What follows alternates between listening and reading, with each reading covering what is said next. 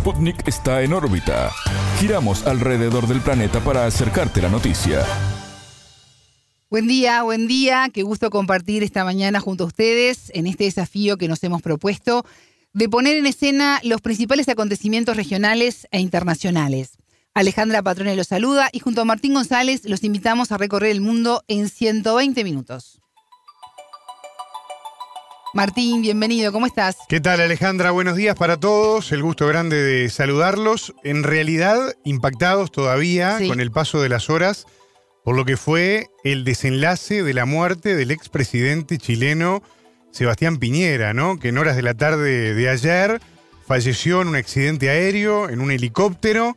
La muerte de la que está hablando el mundo y seguramente Latinoamérica también, un accidente de helicóptero, como decíamos, en la región de Los Ríos, un helicóptero privado que se precipitó en medio de un lago muy importante allí de, de Chile, cayó al menos con cuatro ocupantes y, y la verdad que muy, muy impactante, ¿no? Porque una noticia que evidentemente ninguno de nosotros periodísticamente esperábamos en horas de la tarde del martes, pero evidentemente que las repercusiones ya esta mañana se notan y el impacto en todo Chile y en toda la región es muy grande, ¿no? Sí, para los que todavía no se han informado de esta situación, que recién se están despertando, bueno, en las últimas horas este helicóptero despegó en medio de una jornada de lluvia y baja visibilidad que afectaba a la zona y tras unos minutos de vuelo perdió la sustentación y cayó al agua. Eh, vamos a recordar además que Piñera fue presidente de Chile dos veces, desde el año 2010 hasta el año 2014 y desde el año 2018 hasta el 2022, presidencias en la que pasó de todo un poco, ¿no? Sí, la verdad que hubo muchos mojones, más allá de también el impacto social, ¿no? Que tuvieron varias de sus políticas, obviamente el rechazo de una parte importante de la población a nivel popular, pero recordemos que Piñera asumió allá por el 2010, un mes después del terremoto aquel de 8,8 grados en la escala de Richter, considerado como el segundo más fuerte en la historia del país. Recordemos inclusive que Piñera asumió en medio de réplicas de aquel terremoto, Sí, claro. que se notaron y mucho en aquella Hay varias recordada imágenes, ¿no? Que se le ve ceremonia. a Piñera moviéndose, Sí, sí, que se movía, se movía literalmente. Eh, bueno, hablando de terremotos, y como yo decía, ¿no? La resistencia social que generaron varias de sus políticas, eh, que derivaron, entre otras cosas, en el estallido del 2019, ¿no? Y un 2010 también en donde, como recordarán muchos, eh, los 33 mineros, ¿no? Esa mina en donde quedaron atrapados estos 33 trabajadores que finalmente sobrevivieron, ¿no? Y fue, y fue Piñera que El los presidente que estuvo a cuando cargo. iba saliendo uno a uno y dando sus nombres, este, imágenes muy emotivas que también centraron la, la atención a nivel mundial. También le tocó a él eso. Político, empresario, ingeniero, neoliberal, claramente. Una persona con una personalidad muy particular. Eh, quienes lo conocieron siempre lo, lo marcaban y de hecho con un carisma especial también, Alejandra. Recordemos, por ejemplo, la visita aquella en la, a la base de la Antártida Sí. con el expresidente José Mujica siendo de palos totalmente diferentes desde el punto de vista político e ideológico, bueno, con cierto pragmatismo en la diplomacia y en las relaciones. El propio Mujica lo, lo ha contado más de una oportunidad, que lo pasaron muy bien, están las imágenes, los videos de la época de aquella visita recordada de Mujica a la Antártida con Sebastián Piñera. y visitas también que hablaban de la buena relación eh, con Uruguay, ¿no? Es en la sede de- del Mercosur, que lo hablábamos ayer Sí. cuando nos enteramos de, de la noticia de, de su muerte. En ese momento todavía eh, se hablaba de que él estaba en ese helicóptero, pero no, no estaba confirmada. Esto sí pasó horas más tarde. De eh, un presidente atento, ¿no? Por lo menos el trato, las veces que me tocó entrevistarlo o, o encontrármelo, también te pasó así. Sí. Un presidente educado que sí hablaba con, con la prensa, independientemente de eh, cómo ejercía su mandato en su país, ¿no? Estamos hablando del trato profesional de un presidente con los medios de, de comunicación. Y él estaba siempre entre los más educados. Que además hay que tenerlo claro eso porque lo que es la dinámica también de las cumbres, ¿no? Que normalmente los presidentes salen, el propio dispositivo de seguridad los mueve y Piñera siempre se tomaba un tiempito sí, vamos a hablar con la muchachada. para hablar con los nosotros. periodistas, exacto, siempre en ese sentido muy simpático. Así que bueno, el recuerdo para Sebastián Piñera en el arranque de este programa, esta muerte que la verdad a todos nos tomó por sorpresa, de la que está hablando el mundo entero claramente, que ha generado, como yo decía eh, en el arranque cuando me dabas los buenos días, evidentemente el impacto en el mundo, en la región Y ni que hablar en Chile, ¿no? Sí, los ojos siguen puestos en Chile.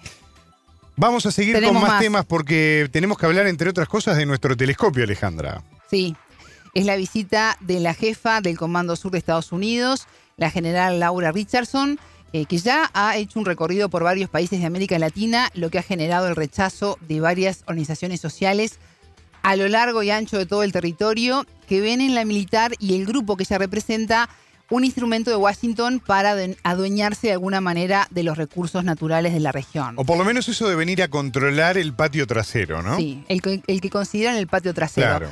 Richardson se encuentra en Uruguay desde el 5 de febrero. El objetivo esgrimido es rediscutir la asociación bilateral entre ambos países. Sin embargo, la Central de Trabajadores de Uruguay, PIT-CNT, advirtió que el interés real es evaluar la posibilidad de crear una base militar en el país sudamericano. Eh, a esto se suma que los trabajadores aseguran que el viaje de Richardson está relacionado a la búsqueda de recursos naturales como el agua dulce, en vista de que Uruguay comparte el acuífero guaraní. Eh, recordemos que hace unos meses Richardson apenas había asumido su cargo en marzo de 2021 Sí. declaró, para sorpresa de, de nosotros, todos los latinoamericanos, que el interés de Estados Unidos en la región es vinculado a los recursos de tierras poco comunes, como el petróleo, el oro, el cobre, el litio, además de poseer el 31% del agua dulce del mundo de esta región. Así nomás, ¿no? Este es el interés y se refirió además de nuestros recursos, ¿no? No Sí, habló sí, de la sí, región, claro. sino son nuestros de Estados Unidos. Claro. De ahí lo que decías, ¿no? De que Estados Unidos considera esta parte del mundo como su patio trasero. La visita de la militar a Uruguay fue repudiada. Eh, tengan en cuenta que Washington mantiene alrededor de 800 bases militares fuera de su territorio, de los cuales 76 operan en Latinoamérica y el Caribe.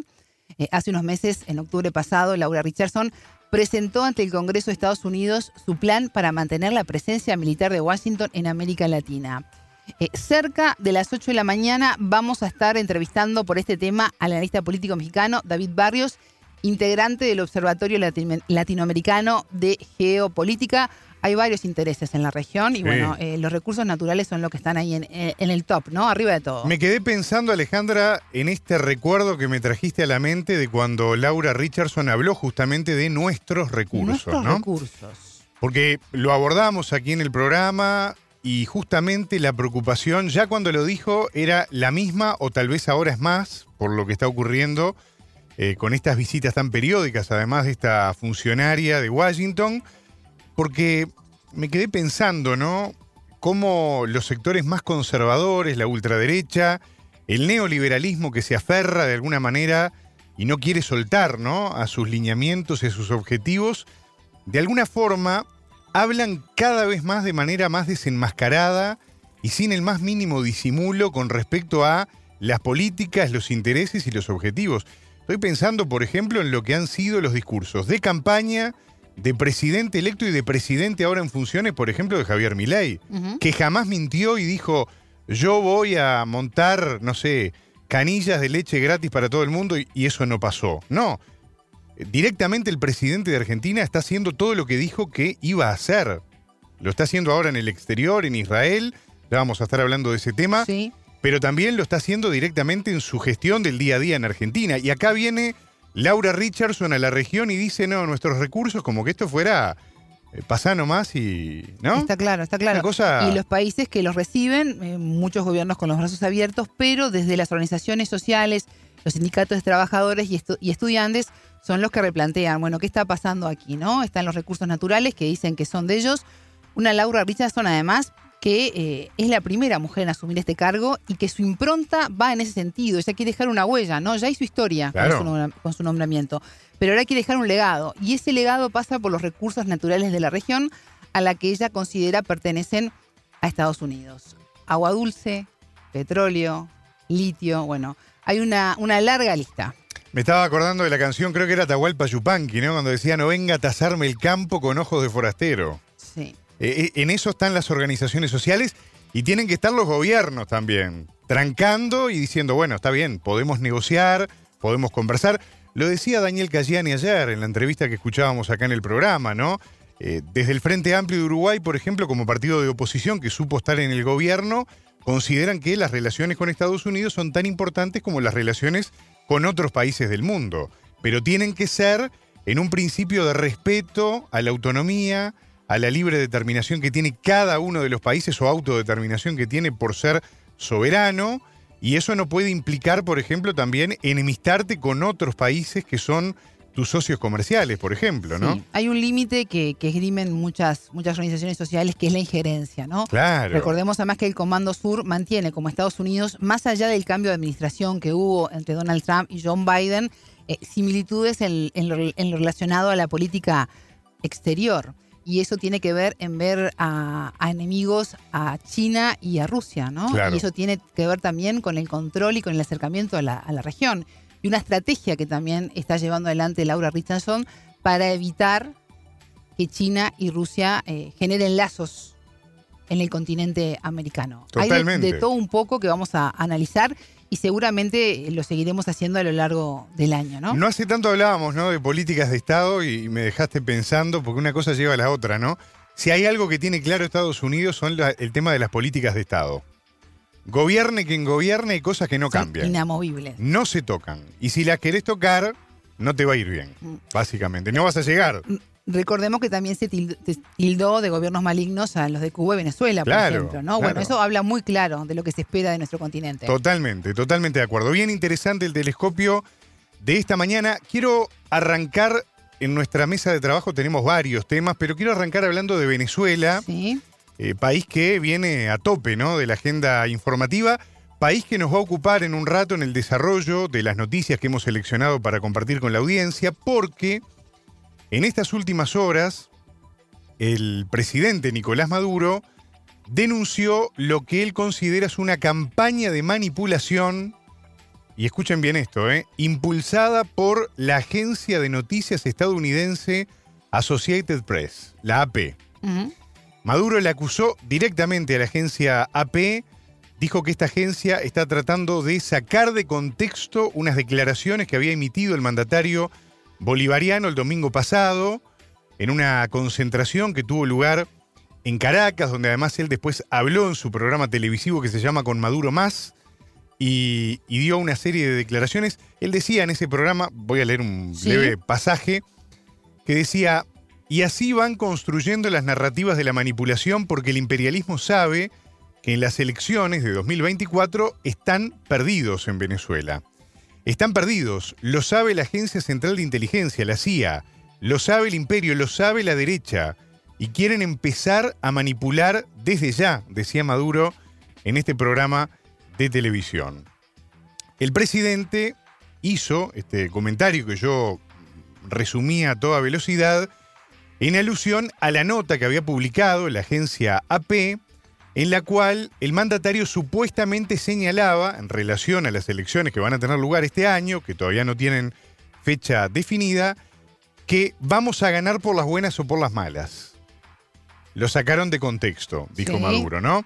Que acusó también a la agencia de noticias de sacar sus declaraciones de contexto manifestando que la noticia fue replicada por distintos medios internacionales con el propósito de generar una matriz de opinión en su contra de cara a estas, estos comicios presidenciales que van a tener lugar este año. Las famosas fake news, ¿no? La que se van fake repitiendo. news, Efectivamente. Bueno, en este contexto, en el marco de esto que estamos hablando y de esta molestia y de esta denuncia pública fuerte, ¿no? Que un presidente señale a un medio de comunicación internacional de estar mintiendo, de estar manipulando, sacando de contexto la información. Es grave, gravísimo. Bueno, en este contexto, el presidente de la Asamblea Nacional, Jorge Rodríguez, informó que se viene trabajando a toda velocidad con un diálogo social activo a nivel político y justamente a nivel de las organizaciones sociales también, para elaborar una propuesta de calendario electoral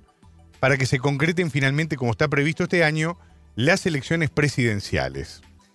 De hecho, se espera, y esto lo vamos a estar ampliando en un rato nada más, que en las próximas 48 horas ya esté elaborado este documento y bueno, se le pueda presentar finalmente al Consejo Nacional Electoral, que va a ser el organismo que, de acuerdo a lo que dicta también Sí. la Constitución de la República Bolivariana de Venezuela, de forma autónoma va a definir sobre si ese calendario le convence o no para ponerlo en práctica y hacerlo ley, ¿no? De esto vamos a estar hablando en un rato con el politólogo venezolano Gabriel Flores, pero antes yo quiero aprovechar para que podamos escuchar lo que nos decía la escritora e investigadora colombo-venezolana María Fernanda Barreto, que también habló con En órbita, definiendo a esta propuesta que se está elaborando desde la Asamblea Nacional en este diálogo con todos los sectores políticos y sociales, como una propuesta que significa una oportunidad para mantener la paz en el país y para derrotar, decía Barreto de antemano, los llamados a la violencia por parte de algunos, no todos, de algunos sectores de la oposición. En este momento en que María Corina Machado como lideresa de ese sector más violento de la oposición vinculado al sionismo israelí, por supuesto subordinado a los sectores más violentos de los Estados Unidos, ha vuelto a amenazar con eh, ir hasta el final, como es su eslogan, pidiendo más eh, medidas coercitivas unilaterales contra Venezuela. Y en suma está volviendo a tomar el mismo tono que ha tomado en otras ocasiones para desconocer los resultados electorales y llamar a la violencia, pues en un momento como este, eh, el llamado al diálogo a la oposición y a diversos sectores de la oposición, digamos no solo los que se limitan a la representación política, sino también a los sectores económicos que ha convocado en principio el día de hoy la Asamblea Nacional mm, genera por supuesto que muchas expectativas y lo fundamental de esas expectativas es el lograr mantener la paz, el que eh, se logren derrotar estas amenazas que tienden a la violencia que eh, tradicionalmente convoca eh, María Corina Machado y algunos otros representantes de ese sector de la oposición,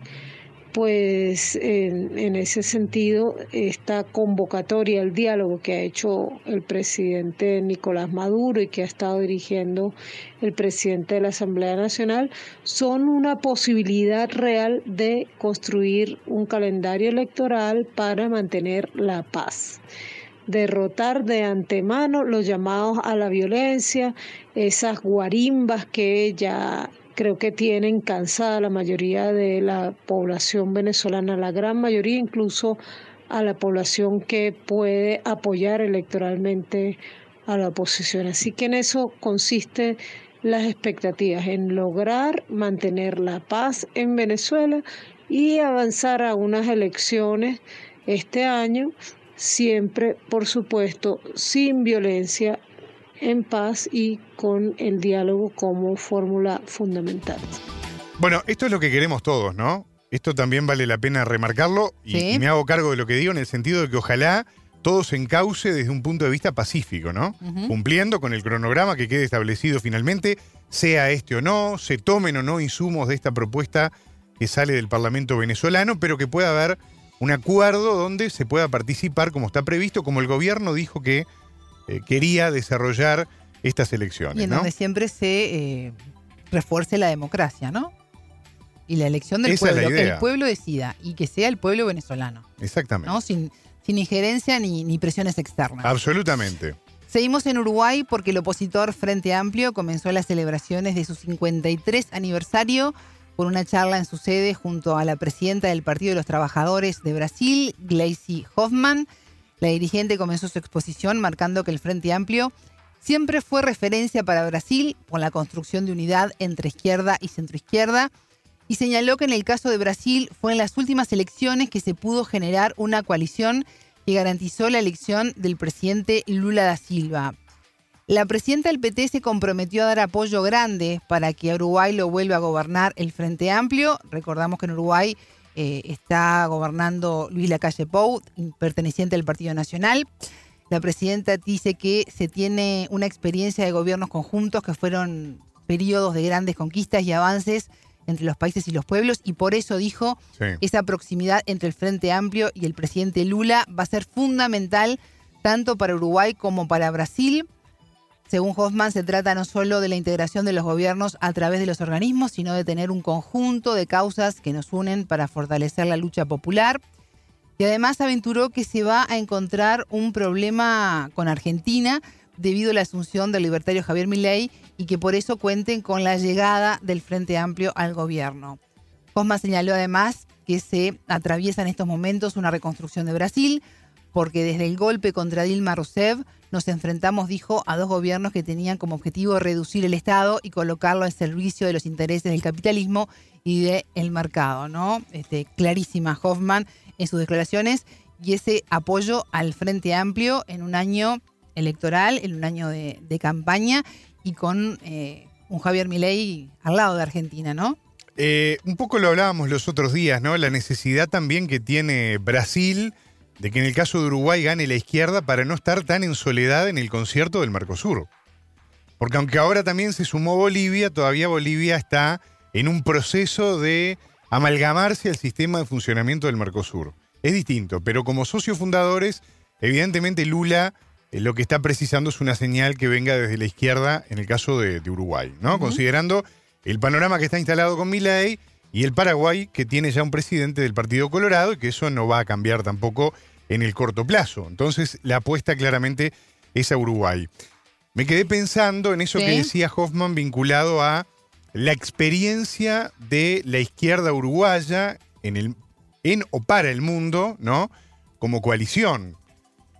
Y que en realidad en Uruguay se vienen generando ya desde hace un tiempo estos fenómenos políticos que son muy interesantes, porque como vos decías, si bien hoy en día gobierna el Partido Nacional en Uruguay, partido conservador, evidentemente lo hace en una coalición que lidera el Partido Nacional, pero es una coalición muy particular, la famosa coalición multicolor, ¿no? Estamos hablando de una coalición que abarca desde la centroizquierda del Partido Independiente hasta la ultraderecha de Cabildo Abierto. Es un abanico mucho más amplio y mucho más grande que así ha funcionado también. Ha tenido mucha heterogeneidad y muchas dificultades. Muchos enojos internos. Muchos enojos internos. El presidente tratando de, bueno, apaciguar las aguas y conformar un poco a cada uno de los líderes también, ¿no? Y cada uno de los reclamos. Esa fue un poco la tónica de estos cinco años que terminan el año que viene con la asunción de un nuevo gobierno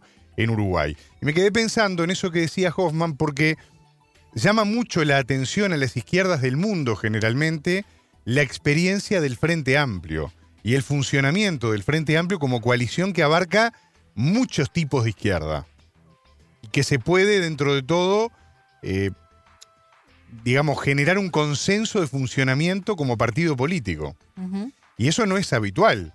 Yo recuerdo, tuve la oportunidad en el 2019, por ejemplo, de estar en España cuando la fallida este, investidura de Pedro Sánchez y vos hablabas con gente del Partido Socialista Obrero Español y hablabas con gente también de, bueno, podemos decir a esta altura extinto ya Podemos, y no podían creer cómo había tantos partidos de izquierda distintos funcionando como un frente amplio. Y ellos dos no pudieron llegar a un acuerdo y eso terminó en que Pedro Sánchez quedara colgado del pincel y no pudiera eh, llegar a la investidura presidencial que después sí terminó consiguiendo, ¿no? O sea, la experiencia es algo que le llama mucho la atención a las izquierdas del mundo y también de América Latina. No en vano, Lula logró armar una coalición que lo llevó al poder, ¿no? Igual una izquierda que está mutando en el continente porque no, no es la misma izquierda en cada uno de los países. Claro. No todas las izquierdas apoyan la despenalización del aborto. No todas las izquierdas apoyan el matrimonio igualitario, no todas las izquierdas apoyan la paridad de género, ¿no? Hay variantes. Luego sí están los acuerdos, pero en la matriz no está el apoyo real. Exacto. Hay, que hacer también este, ajustes dentro de la izquierda y dentro de la derecha, porque hay, hay lugares y sectores en donde se están juntando. Sí, efectivamente. Está, está bien interesante la observación y bien interesante esto que decía Hoffman como dirigente política, nada más ni nada menos que del PT de Brasil para entender un poco esta parte de la realidad que viven las izquierdas por lo pronto en América Latina, ¿no? Que es lo que nos compete a diario. Alejandra, vamos a Ecuador. Quiero conversar rápidamente de Ecuador y hablar específicamente del vínculo con Rusia. ¿Por qué digo esto? Porque la relación se tensó en las últimas semanas por la decisión del gobierno del presidente Daniel Novoa de Ecuador de entregar material bélico de Rusia a Estados Unidos. Y esto a cambio de nuevo equipamiento que le iba a entregar Estados Unidos. Sí. ¿Qué pasó? Moscú advirtió que esto iba a significar una violación al derecho internacional. Pero el ejecutivo del joven presidente Daniel Novoa de Ecuador insistió en que esto era chatarra. Así nomás lo dijo Sí, sí. el presidente Novoa. Y por tanto, no iba a quebrar con los acuerdos que tenían con Rusia. ¿Por qué Estados Unidos recibiría chatarra? Efectivamente. Es como que una ecuación que. Toda escolar. está movida por chatarra. Es raro, por eso digo, es una ecuación escolar que no cierra, Sí. claramente. Bueno, días atrás, el presidente Daniel Novoa estuvo hablando de esta decisión en una entrevista con el medio local Ecuavisa, hablando al respecto de este tema, decía lo siguiente. Ellos alegan de que es material bélico, de que es eh, equipamiento de guerra. Nosotros hemos comprobado de que es chatarra. Y eso, dentro de convenios internacionales, no se puede transportar material bélico, en este caso, pero sí chatarra de este tipo. Nosotros no vamos a cortar relaciones con Rusia. Creo que la postura que ellos están, que ellos están manteniendo no es una postura adecuada, ya que nosotros también vivimos una guerra acá. Y si ellos buenamente quieren ayudar, pues ojalá ellos lo hagan. Bueno, y en medio de esta tensión, el Servicio Federal de Control Veterinario y Fitosanitario de Rusia, escuchen bien esto, ¿eh? solicitó la suspensión de la certificación de cinco empresas ecuatorianas que son exportadoras de bananos, una de sus principales Sí. industrias exportadoras para el mundo, muy ricas, por cierto. Hay que, acá hay varios del equipo que solemos comer banana ecuatoriana que traemos a la, a la radio. Pero la cuestión es que este Servicio Federal de Control Veterinario y Fitosanitario de Rusia solicitó la suspensión de la certificación de cinco empresas ecuatorianas exportadoras de bananos por la detección que se catalogó de sistemática de una mosca que se conoce como mosca jorobada y que esto genera evidentemente ruido en la exportación de este producto hacia Rusia. ¿Por qué es importante esto? Bueno, porque Rusia es el tercer socio comercial de Ecuador. Mirá de lo que estoy hablando, la importancia que tiene esto, ¿no? Bueno, según datos de la Asociación de Exportadores de Banano, se mandan 1,46 millones de cajas semanalmente a Rusia, lo que genera una ganancia de 757 millones de dólares al año. Esto es un impacto directo, Sí. inclusive en la familia Novoa, que se dedica al negocio vinculado a las bananas. Más adelante vamos a estar hablando en nuestro programa, vamos a escuchar a la congresista Paola Cabezas hablando sobre este tema y sobre cómo la posición de Novoa hacia Estados Unidos afecta las relaciones comerciales de Ecuador. Bueno, la congresista recordó que durante la campaña el ahora mandatario dijo que no cortaría las relaciones con Rusia y habló de pragmatismo. De hecho, en el audio que escuchábamos, él habla de no cortar las relaciones, pero una decisión lleva a la otra y la otra es respuesta a esta Va a otra. haber que seguir negociando. Hay que seguir negociando. Seguimos con Argentina porque el presidente Javier Milei hace horas que se encuentra allá en, en Israel, ustedes ya lo saben, Llegó. donde al llegar fue recibido en Tel Aviv por el ministro de Asuntos Exteriores. Eh, tras llegar, lo primero que dijo a la prensa fue que ratifica su idea de mudar la embajada argentina a Jerusalén Occidental. Para mí es un placer, es un honor poder estar aquí, dijo Milei al pie de la escalera del avión de la línea aérea israelí que lo llevó hasta Tel Aviv. Además, un breve video difundido en las redes sociales se escucha a Milei destacar la legítima defensa de Israel respecto de los terroristas de Hamas. Esto es clarito, contundente, está grabado y está difundido en las redes sociales. Por su parte, el canciller israelí publicó en sus redes un agradecimiento a Milei por afirmar el traslado de la embajada de Argentina en Israel a Jerusalén, la capital. Viva la libertad carajo, cerró diciendo en su mensaje el diplomático en sus cuentas de las redes sociales. Eh, recordamos que la gira lo llevará Milei también a visitar Italia y el Vaticano, donde el lunes que viene va a mantener una audiencia con el Papa Francisco. Eh, muy clara la buena relación que existe entre, entre Milei e Israel, ¿no? Que lo veníamos hablando y que no, no sucede otra cosa más que confirmarse hora a hora, minuto a minuto. Está claro, hay una muy buena relación, un vínculo muy fluido. Bueno, al punto tal de que el canciller dijo eso, ¿no? La famosa frase de- del libertario Javier Milei en boca, en este caso, del diplomático israelí. Es, es un, todo Casi un dato. como una firma, ¿no? Viva la libertad carajo con signos de exclamación. Exactamente, exactamente. Por eso digo, es muy, muy interesante porque eso muestra, como decís vos, ¿no? La fluidez que hay en el vínculo. Un Milei que cumple con su promesa, además de mudar la embajada de Argentina a Jerusalén Occidental, y este posicionamiento, que tal vez todavía es el más delicado, vinculado a cómo Argentina respalda el accionar de Israel en el marco de este conflicto con eh, Hamas. Creo que En un 7 de, de febrero que se están cumpliendo cuatro meses, ¿no? exactamente. Una fecha también muy simbólica y muy especial. es toda una señal. No es cualquier día que fue a visitar. Totalmente de acuerdo. Lo vamos a ver más adelante acá en el programa Alejandra, pero simplemente a modo de adelantar algunas líneas, les quiero comentar algo que ya se ha visto, por ejemplo, en Francia, pero que va generando como un efecto dominó o contagio, porque los agricultores de España se han movilizado en todo el territorio, en toda la península.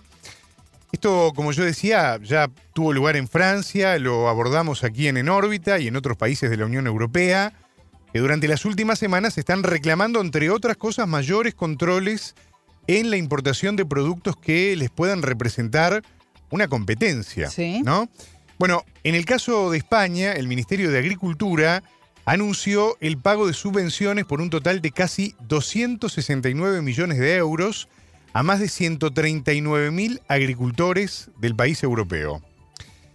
Este viene muy golpeado ya por la sequía de 2023 y las consecuencias de las restricciones a los hidrocarburos rusos a raíz del conflicto en Ucrania.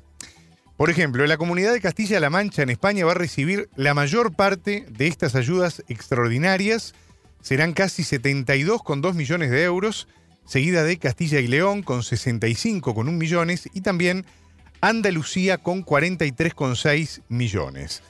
En las últimas horas, grupos parlamentarios del Congreso de los Diputados allí en España manifestaron su apoyo a los reclamos de los agricultores y, por ejemplo, uno de los grupos que lo hizo fue la coalición de izquierda Sumar, que es, eh, en definitiva, el principal socio que tiene el Partido Socialista Obrero Español de Pedro Sánchez en el gobierno. Vamos a escuchar a la diputada de Sumar, Aina Vidal, refiriéndose a esta situación que tiene además como trasfondo el acuerdo o no, cada vez más no que sí, ¿no? Pero No, bueno. No, no, la balanza está inclinada hacia la N. Exactamente, un, un ni, ya Sí, estamos, estamos en un ahí. ni, ¿no? De la Unión Europea con el Mercosur, donde todos los países europeos y todos los productores de los países que abarca la Unión Europea vienen pataleando, España no es la excepción, y bueno, vamos a escuchar eh, el posicionamiento de esta diputada de Sumar, Aina Vidal, vinculado a este tema.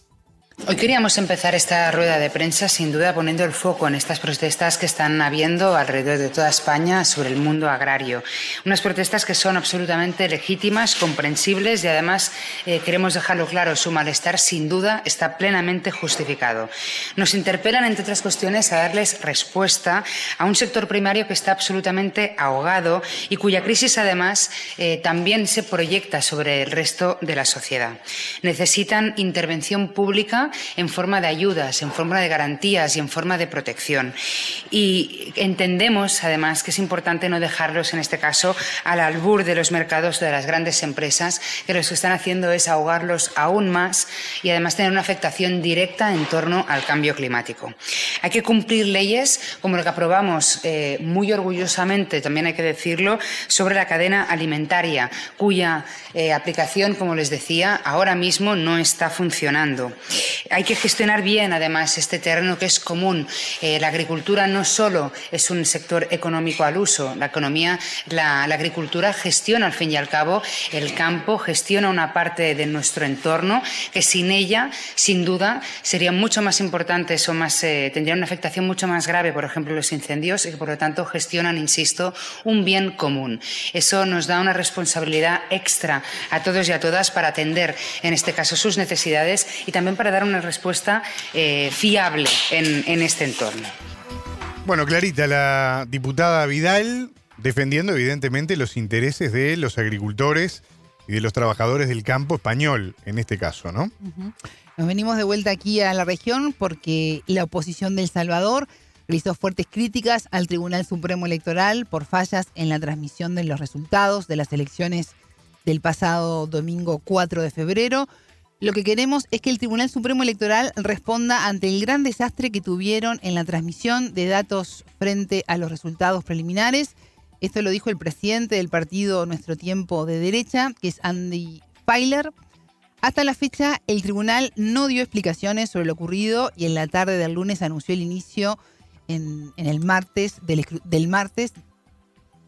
Y en la tarde del lunes anunció que el inicio iba a ser el martes de este escrutinio final de las elecciones legislativas, junta por junta y papeleta por papeleta, y del 29% de las votaciones en las presidenciales, ¿no? Esto bastante, ¿no? Hay que estar este, todavía haciendo cuentas. Sí. El tribunal afirmó que la transmisión de resultados electorales preliminares, pese a todos los esfuerzos institucionales realizados, no fue posible concluirla de manera en que se esperaba. Más allá del resultado, que es clara la victoria de Nayib Bukele, ¿no? El margen es altísimo, los resultados voto a voto son muy importantes para los analistas para saber realmente quién votó y quién no votó por el número de abstenciones, ¿no? Y qué perfil, ¿no? Con qué cuenta realmente Bukele y esta asamblea legislativa para poder gobernar y qué proyectos sacar adelante. Claro, ya, no es noticia que ganó Bukele. No es noticia que Claro. ganó Bukele. Este, los datos que se cambian no van, porque la diferencia es mucha, no van a, a afectar para nada. No hay un empate técnico ni, ni- ni parecido. Pero sí, sí sirve para hacer la configuración política de apoyo que tiene el país a determinadas iniciativas. No, y aparte, no es buena señal que el tribunal no dé una explicación clara, transparente, concreta. En ningún lado. Eh, Esto hay que solucionarlo y hay que salir a dar la cara y hay que explicarlo y hay que transparentarlo para que de esa manera Y para todo que no vuelva a más- pasar, ¿no? a- Hay que evitar la suspicacia. Ni que hablar, ni Sobre que todo hablar. una, una elección electoral, ¿no? Donde se elige presidente, todo tiene que funcionar perfectamente. Totalmente, es muy caro lo que está en juego. Claro. Alejandra, ya hemos pasado la primera media hora de programa. Si te parece, vamos a repasar otros titulares, otros temas que hemos seleccionado para compartir esta mañana. ¿Te parece? Me parece. Titulares. Oxígeno. El gobierno colombiano anunció la prórroga del cese al fuego bilateral y la suspensión de los secuestros por un lapso de 180 días con la guerrilla del ELN. Negociaciones. El jefe de la diplomacia de Estados Unidos, Anthony Blinken, inició su quinta gira en Oriente Medio con el fin de lograr un final duradero a la guerra en Gaza. Alerta. Los exportadores de banano de Ecuador llamaron a encontrar una solución técnica y diplomática a la cancelación de compras del producto por parte de Rusia. Movilizados. Trabajadores y organizaciones agrícolas de España iniciaron las protestas que se extenderán en unas 50 ciudades. Controversia. El primer ministro británico Rishi Sunak apostó mil libras esterlinas en televisión a que saldrán vuelos con inmigrantes hacia Ruanda. Avance. La Asamblea Nacional de Venezuela está preparando una propuesta de calendario electoral elaborada mediante diálogo social para entregar de forma inminente al Consejo Nacional Electoral. Estos fueron los titulares, vamos con el desarrollo de las noticias. El mundo gira y en órbita te trae las noticias. Noticias. Firme. En Colombia, la prórroga del cese al fuego bilateral por 180 días con la guerrilla del Ejército de Liberación Nacional, el ELN, ayudará a salvar muchas vidas. Así lo afirmó en entrevista con En órbita el abogado y analista político colombiano David Flores. El experto añadió que la importancia de este anuncio también radica en una mejora en el ambiente político para poder avanzar en el aspecto de la participación civil. El anuncio del gobierno de Gustavo Petro y la guerrilla se dio en el marco de los diálogos de paz llevados a cabo en La Habana. Bueno, este es un anuncio muy importante porque, digamos, no solamente va a salvar muchas vidas, va a generar alivios humanitarios en las regiones que más sufren el conflicto armado en Colombia, sino porque, pues, también genera un mejor ambiente político para que avance otro de los puntos de la mesa, que es el punto de participación. Que palabras más, palabras menos, es que sectores de la sociedad colombiana puedan participar en la construcción de la agenda que finalmente se acuerde, es decir, las transformaciones que requiere el país y evidentemente pues esto es muy difícil en el marco de la guerra. Esto también genera un mejor ambiente político para el conjunto de la política de paz total, eh, que es un intento muy ambicioso del presidente Gustavo Petro y que por supuesto pues ha recibido también muchos ataques por parte de la oposición y de los sectores de extrema derecha en el país. Entonces esto renueva la confianza en el proceso, le da impulso a la política de paz total y le da impulso al proceso de participación en este proceso de paz con el ELN. Una vez que se dio a conocer la noticia, el representante especial de la misión de la ONU en Colombia, Carlos Ruiz Maciú, celebró lo acordado. Y opinó que se trata de una muestra de la madurez del proceso y el compromiso de las partes en la construcción de paz. En el documento asimismo se confirmó que el ELN suspenderá los secuestros de manera unilateral, punto que vigilará el mecanismo de monitoreo y verificación. Según el analista, este es un aspecto clave al dar oxígeno político de cara a que estas prácticas se pueden erradicar. Vale la pena decir que es la primera vez en 60 años casi historia que tiene el Ejército de Liberación Nacional que se anuncia el cese del secuestro, así sea de forma temporal. Y es muy importante también porque existe mucha inconformidad por buena parte de la opinión pública por esta práctica de esta organización guerrillera. Eh, hace algunos meses secuestraron al papá de Luis Díaz, un jugador de la selección Colombia, algo que generó rechazo nacional y que puso ciertamente este diálogo en, un momento muy difícil y puso la política de paz total también en un momento político complejo. Entonces esto da oxígeno político, es una buena noticia, digamos, que se hace esto y por supuesto lo que se espera es que, pues, que esa decisión en un futuro sea definitiva, que, que la práctica del secuestro se radique por completo en el país. Y también, digamos, fortalecer, eh, hacer más robusto el mecanismo de monitoreo va a servir para que ambas partes implicadas en este cese pues lo cumplan con mayor rigor y en esa medida pues haya menos personas afectadas por las dinámicas de la guerra en Colombia. Con este acuerdo se cerró el sexto ciclo de conversaciones y se anunció un séptimo, aunque sin confirmación todavía del país sede. Flores reflexionó sobre qué se puede esperar de la agenda para el próximo ciclo de diálogo con el, con el grupo armado. Aún faltan algunos anuncios por conocer de este sexto ciclo, pero que se prorrogue el cese del fuego por, por seis meses, que se detenga, así sea temporalmente, la práctica del secuestro, que se continúe el proceso de participación, es una muy buena noticia y seguramente va a hacer que este proceso avance más rápido, eh, que es una de las preocupaciones también, cómo se generan hechos políticos que desencadenen que este proceso de paz avance más rápido. Sabemos que muy probablemente se va también a discutir la creación de un centro de investigación sobre el paramilitarismo.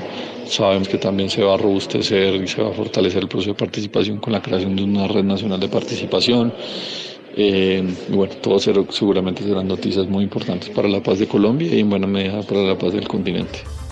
Escuchábamos al abogado y analista político colombiano David Flores. Negociaciones. El jefe de la diplomacia estadounidense, Anthony Blinken, realiza su quinta gira en Oriente Medio con el fin de lograr un final duradero a la guerra en Gaza. Este martes 6, el funcionario del gobierno de Joe Biden visitó Egipto, donde se reunió con el mandatario Abdel Fattah al-Sisi. La guerra declarada por Israel al movimiento palestino Hamas en Gaza entra en una nueva etapa, con énfasis en la ciudad sureña de Rafah, fronteriza con el país africano. Nuestro ejército llegará hasta donde aún no hemos luchado, hasta el último bastión de Hamas, Rafah, advirtió el ministro israelí de Defensa. Previo a su paso por Egipto, Blinken mantuvo un encuentro en Riad, en Arabia Saudita, con el príncipe heredero Mohammed bin Salman. La agenda del secretario de Estado incluye Qatar, Israel y Cisjordania, donde será recibido por autoridades locales. El plan de Estados Unidos contempla pausar los combates por seis meses, un intercambio de rehenes israelíes por presos palestinos y más ayuda humanitaria para Gaza. La operación militar de Israel en el enclave costero mató a más de 27.500 personas, según indicó el Ministerio de Salud local controlado por Hamas. Este miércoles 7 de febrero se cumplen cuatro meses del ataque del grupo palestino en Israel que dejó 1.200 muertos y 240 secuestrados y desató la guerra. Otro objetivo de la gira de Blinken es contener la tensión de una posible extensión del conflicto en Oriente Medio. Esto se debe a los ataques del movimiento Houthi Ansarolá en el Mar Rojo contra barcos israelíes y de países aliados así como los recientes bombardeos de Washington en Siria, en Irak y en Yemen. Alerta. Los exportadores de banano de Ecuador llamaron a encontrar una solución técnica y diplomática a la cancelación de compras de ese producto por parte de Rusia. El Servicio de Control Veterinario y Fitosanitario de ese país solicitó la suspensión de cinco empresas por la detección sistemática del insecto conocido como mosca jorobada. La medida se da en medio de las tensiones entre las naciones por la decisión del Ejecutivo ecuatoriano de entregar material bélico ruso a Estados Unidos. Esto por un acuerdo con el país norteamericano para recibir nuevas armas por un valor de 200 millones de dólares en el marco del conflicto armado interno ecuatoriano. Moscú advirtió a Quito que la transferencia de material ruso a Estados Unidos violaría el derecho internacional y dañaría las relaciones bilaterales. Rusia es el destino del 21 con 1% de las ventas del banano, lo que genera 757 millones de dólares en ganancias anuales según la Asociación de Exportadores de Banano. La asambleísta de Revolución Ciudadana Paola Cabezas recordó a Sputnik que durante su campaña el presidente Daniel Novoa dijo que no cortaría relaciones con Rusia. En un país carente de empleo, un mandatario que piensa en inglés y no en sentido global pone en riesgo los ingresos de cientos de familias ecuatorianas, afirmó.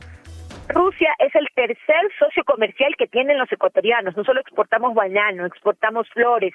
Hay un importante intercambio comercial con Rusia.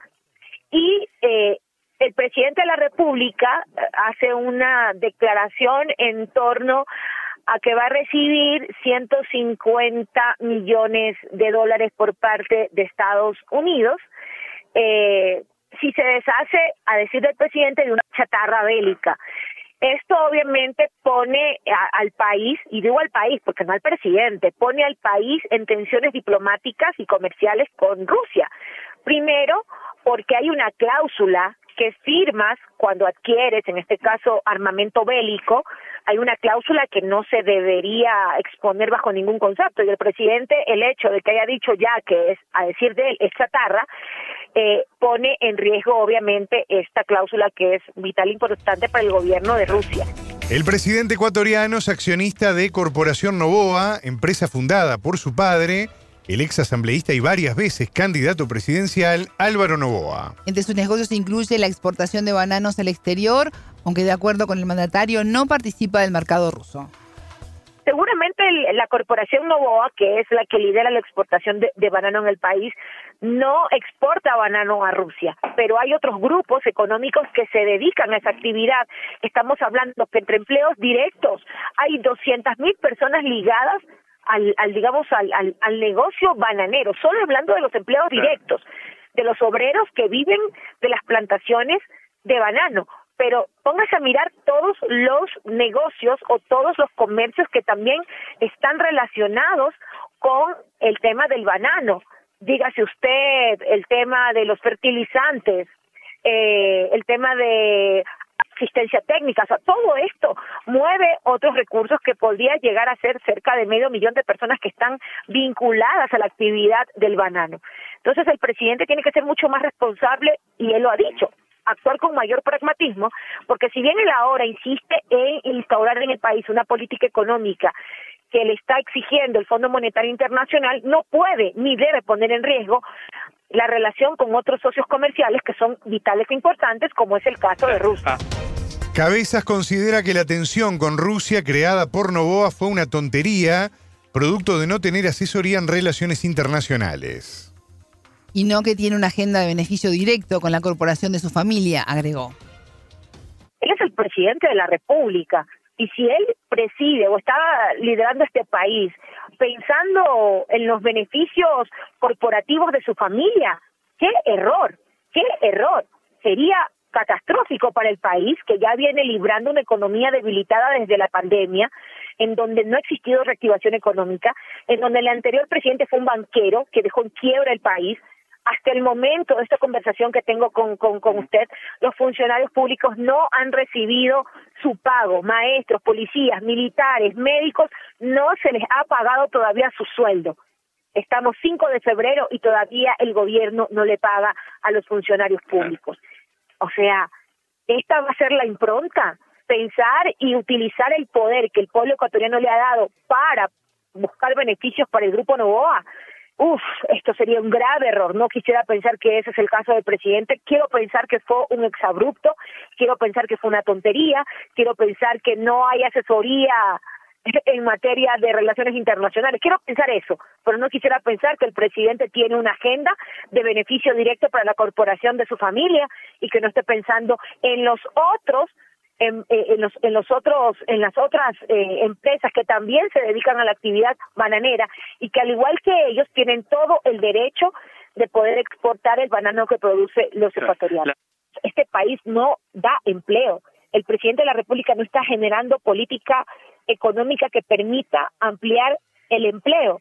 Entonces, si no das empleo, no es posible que el presidente de la República le esté quitando los pocos empleos adecuados que existen en el país. El presidente tiene que buscar todos los mecanismos a través de su canciller para eh, subsanar este exabrupto que espero, vuelvo y repito, que sea en realidad un exabrupto que sea algo que no lo supo manejar por su desconocimiento en relaciones internacionales y que no sea la agenda de su corporación que la ha llevado al gobierno. Eso sería lapidario para el país porque esto lo tiene que hacer justamente por eh, relación histórica que tiene Ecuador con Rusia. Insisto, es el tercer eh, país o nuestro tercer socio comercial con el cual tenemos una relación eh, comercial histórica y que esto no se debería aceptar por temas ideológicos y mucho menos por presiones que vengan justamente de los Estados Unidos.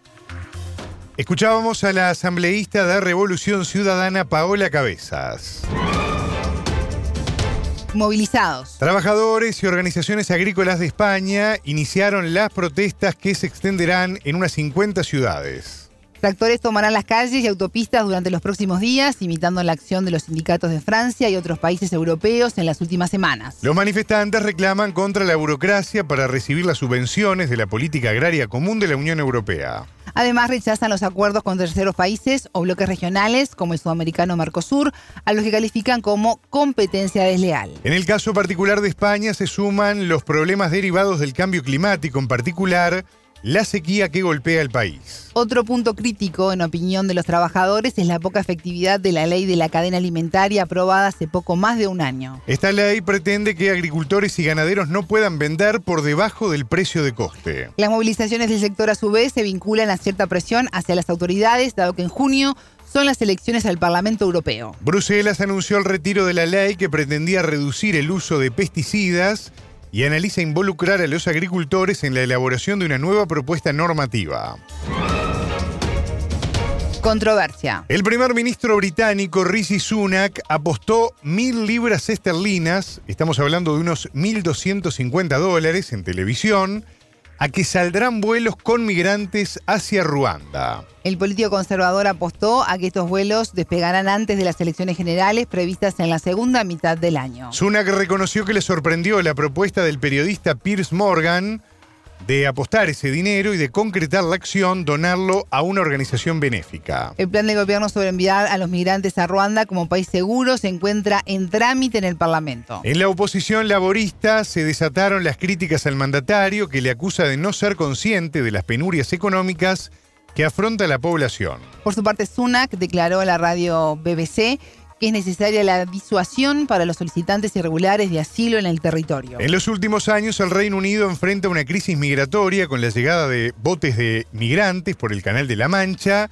ubicado entre Francia e Inglaterra. Londres diseñó un plan para enviar a estas personas al país africano a fin de que se diriman allí sus casos. El texto actual define a Ruanda como país seguro y prohíbe que los migrantes sean expulsados desde allí a su país de origen en marcha. El diálogo político iniciado en Venezuela para elaborar una propuesta de calendario electoral tiene dos objetivos fundamentales. Por un lado, intentar movilizar la agenda de la plataforma unitaria, uno de los sectores opositores más importantes, para que busque sustituto a María Corina Machado. Y por otro lado, promover la narrativa de que la mayoría de los sectores opositores y el gobierno comparten el cronograma que le van a presentar al Consejo Nacional Electoral.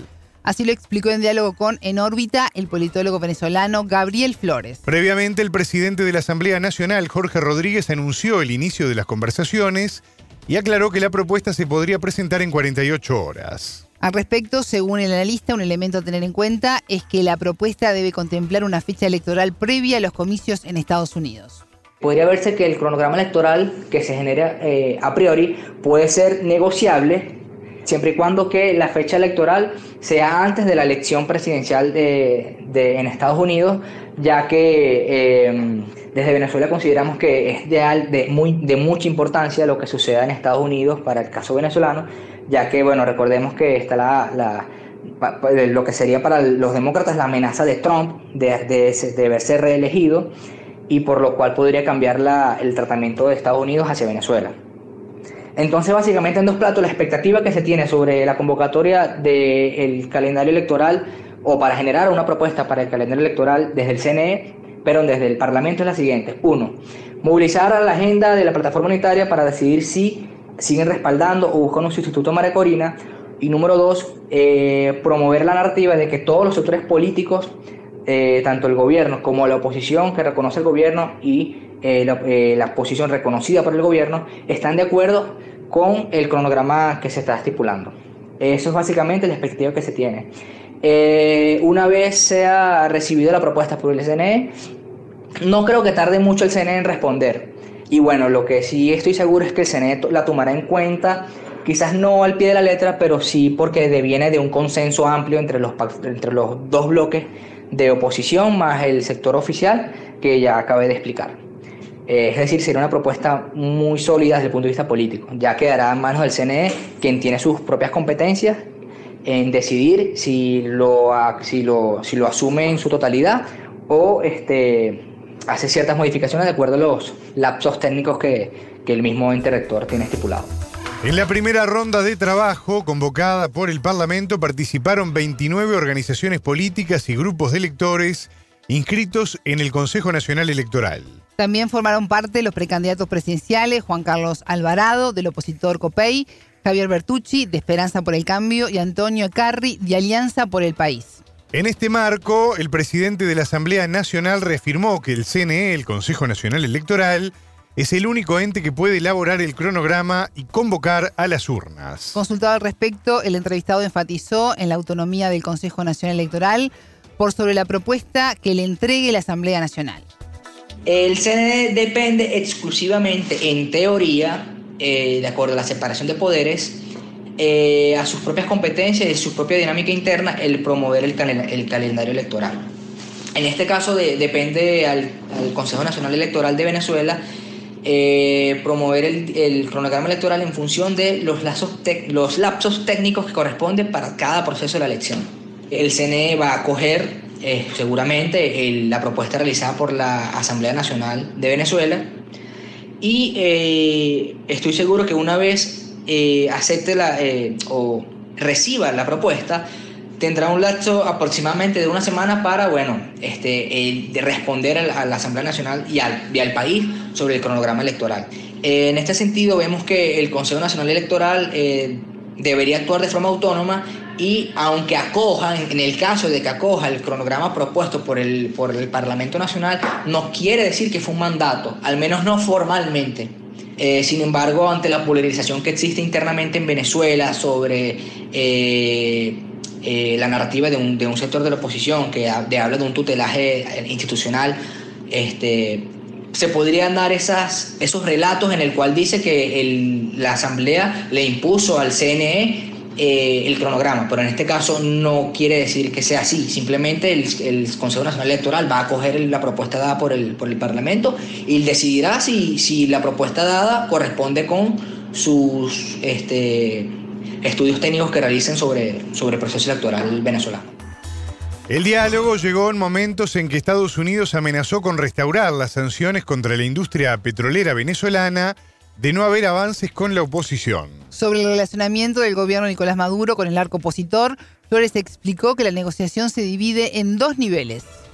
Están las negociaciones eh, bajo el auspicio y mediación del, del, Reino de Noruega entre la Plataforma Unitaria Democrática, que como le expliqué en la pregunta número uno, es un bloque de todo el universo opositor. Digamos que es un bloque que representa la gran mayoría de la oposición con el gobierno de Nicolás Maduro. En paralelo hay, una, hay negociaciones directas entre el gobierno de la administración del presidente Joe Biden con el gobierno de Maduro. que en muchas ocasiones ha sido promovidas y, ha tenido el tutelaje o la mediación de, eh, de Qatar, que son las denominadas conversaciones en Doha. Eh, las conversaciones en Qatar o las conversaciones, las conversaciones entre el, gobierno de Venezuela con el gobierno de, Nicolás, de, de Joe Biden tienen una velocidad o un ritmo un poco más acelerado ya que tiene otro tipo de resultados. Eh, y las conversaciones entre el sector oficial venezolano con la oposición, que son las que se dan en el, acuerdo de Barbados o a través del acuerdo de Barbados, tienen un ritmo un poco más lento. Si se quiere, tienen mayor incidencia las conversaciones de Maduro con Biden que las conversaciones de Maduro con la oposición de la Plataforma Unitaria Democrática. En este sentido, eh, lo que buscaría en este caso el gobierno de Biden en relación a la amenaza o el castigo de de reimponer o recrudecer las sanciones energéticas a Venezuela en caso de que no se habilite a, la señora Machado, María Corina Machado, la candidata de la plataforma unitaria, es para tratar de destrabar las conversaciones directas entre el gobierno y la oposición, es decir, para buscar destrabar las conversaciones eh, moderadas o este, bajo la mediación de Noruega. Ok. Eh, no obstante, se prevé que ese, digamos, ultimátum de la administración del presidente Joe Biden pudiera ser un bluff. ¿Por qué? Porque si analizamos el interés nacional del gobierno de los Estados Unidos, eh, no le interesaría, desde el punto de vista energético, este, volver a romper esas relaciones eh, comerciales, ya que Estados Unidos entre, necesita que Venezuela como país productor de petróleo y la importancia que tiene en materia energética, no solamente en petróleo, sino en gas, se reinserte a la comunidad internacional y se aleje de países que son enemigos de Estados Unidos. Recordemos que con las sanciones Venezuela se acercó a países como Irán, como eh, China y Rusia, que viéndolo desde el interés nacional de Estados Unidos no le conviene.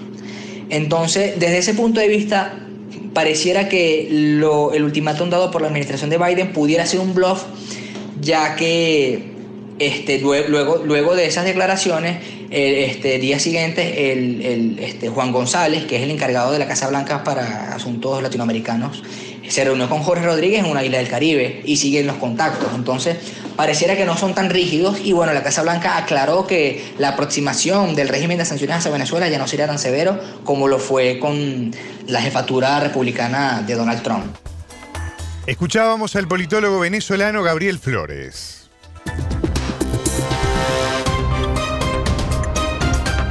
Radio Sputnik te acompaña todo el día para mantenerte bien informado.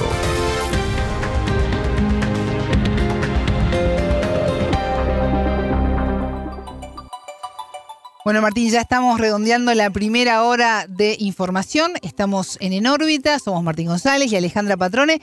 En un ratito ya tenemos pronto nuestro telescopio para hacer foco en Uruguay, en el Comando Sur y en la región. Quédense del otro lado porque luego de la pausa, más información y análisis aquí en En órbita. En órbita.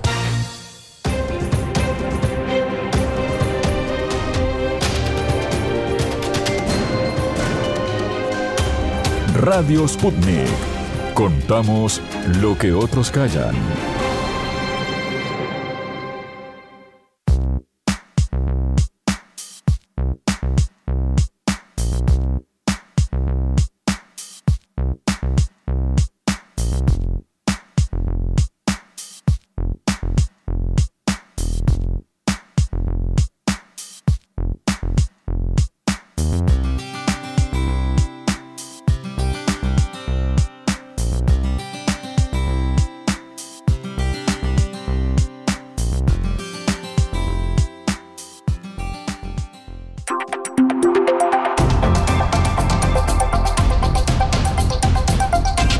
Estás escuchando Radio Sputnik.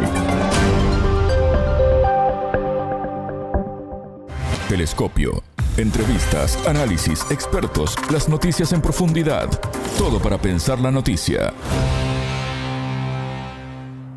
Estados Unidos impulsa al Comando Sur como herramienta para forzar su debilitada hegemonía en América Latina enfocamos nuestro telescopio en los objetivos militares de Washington. Junto al analista mexicano David Barrios, integrante del Observatorio Latinoamericano de Geopolítica, y el venezolano Franco Bielma, del Grupo de Investigación y Análisis del portal Misión Verdad, vamos a profundizar en este tema y en la creciente desdolarización de la región.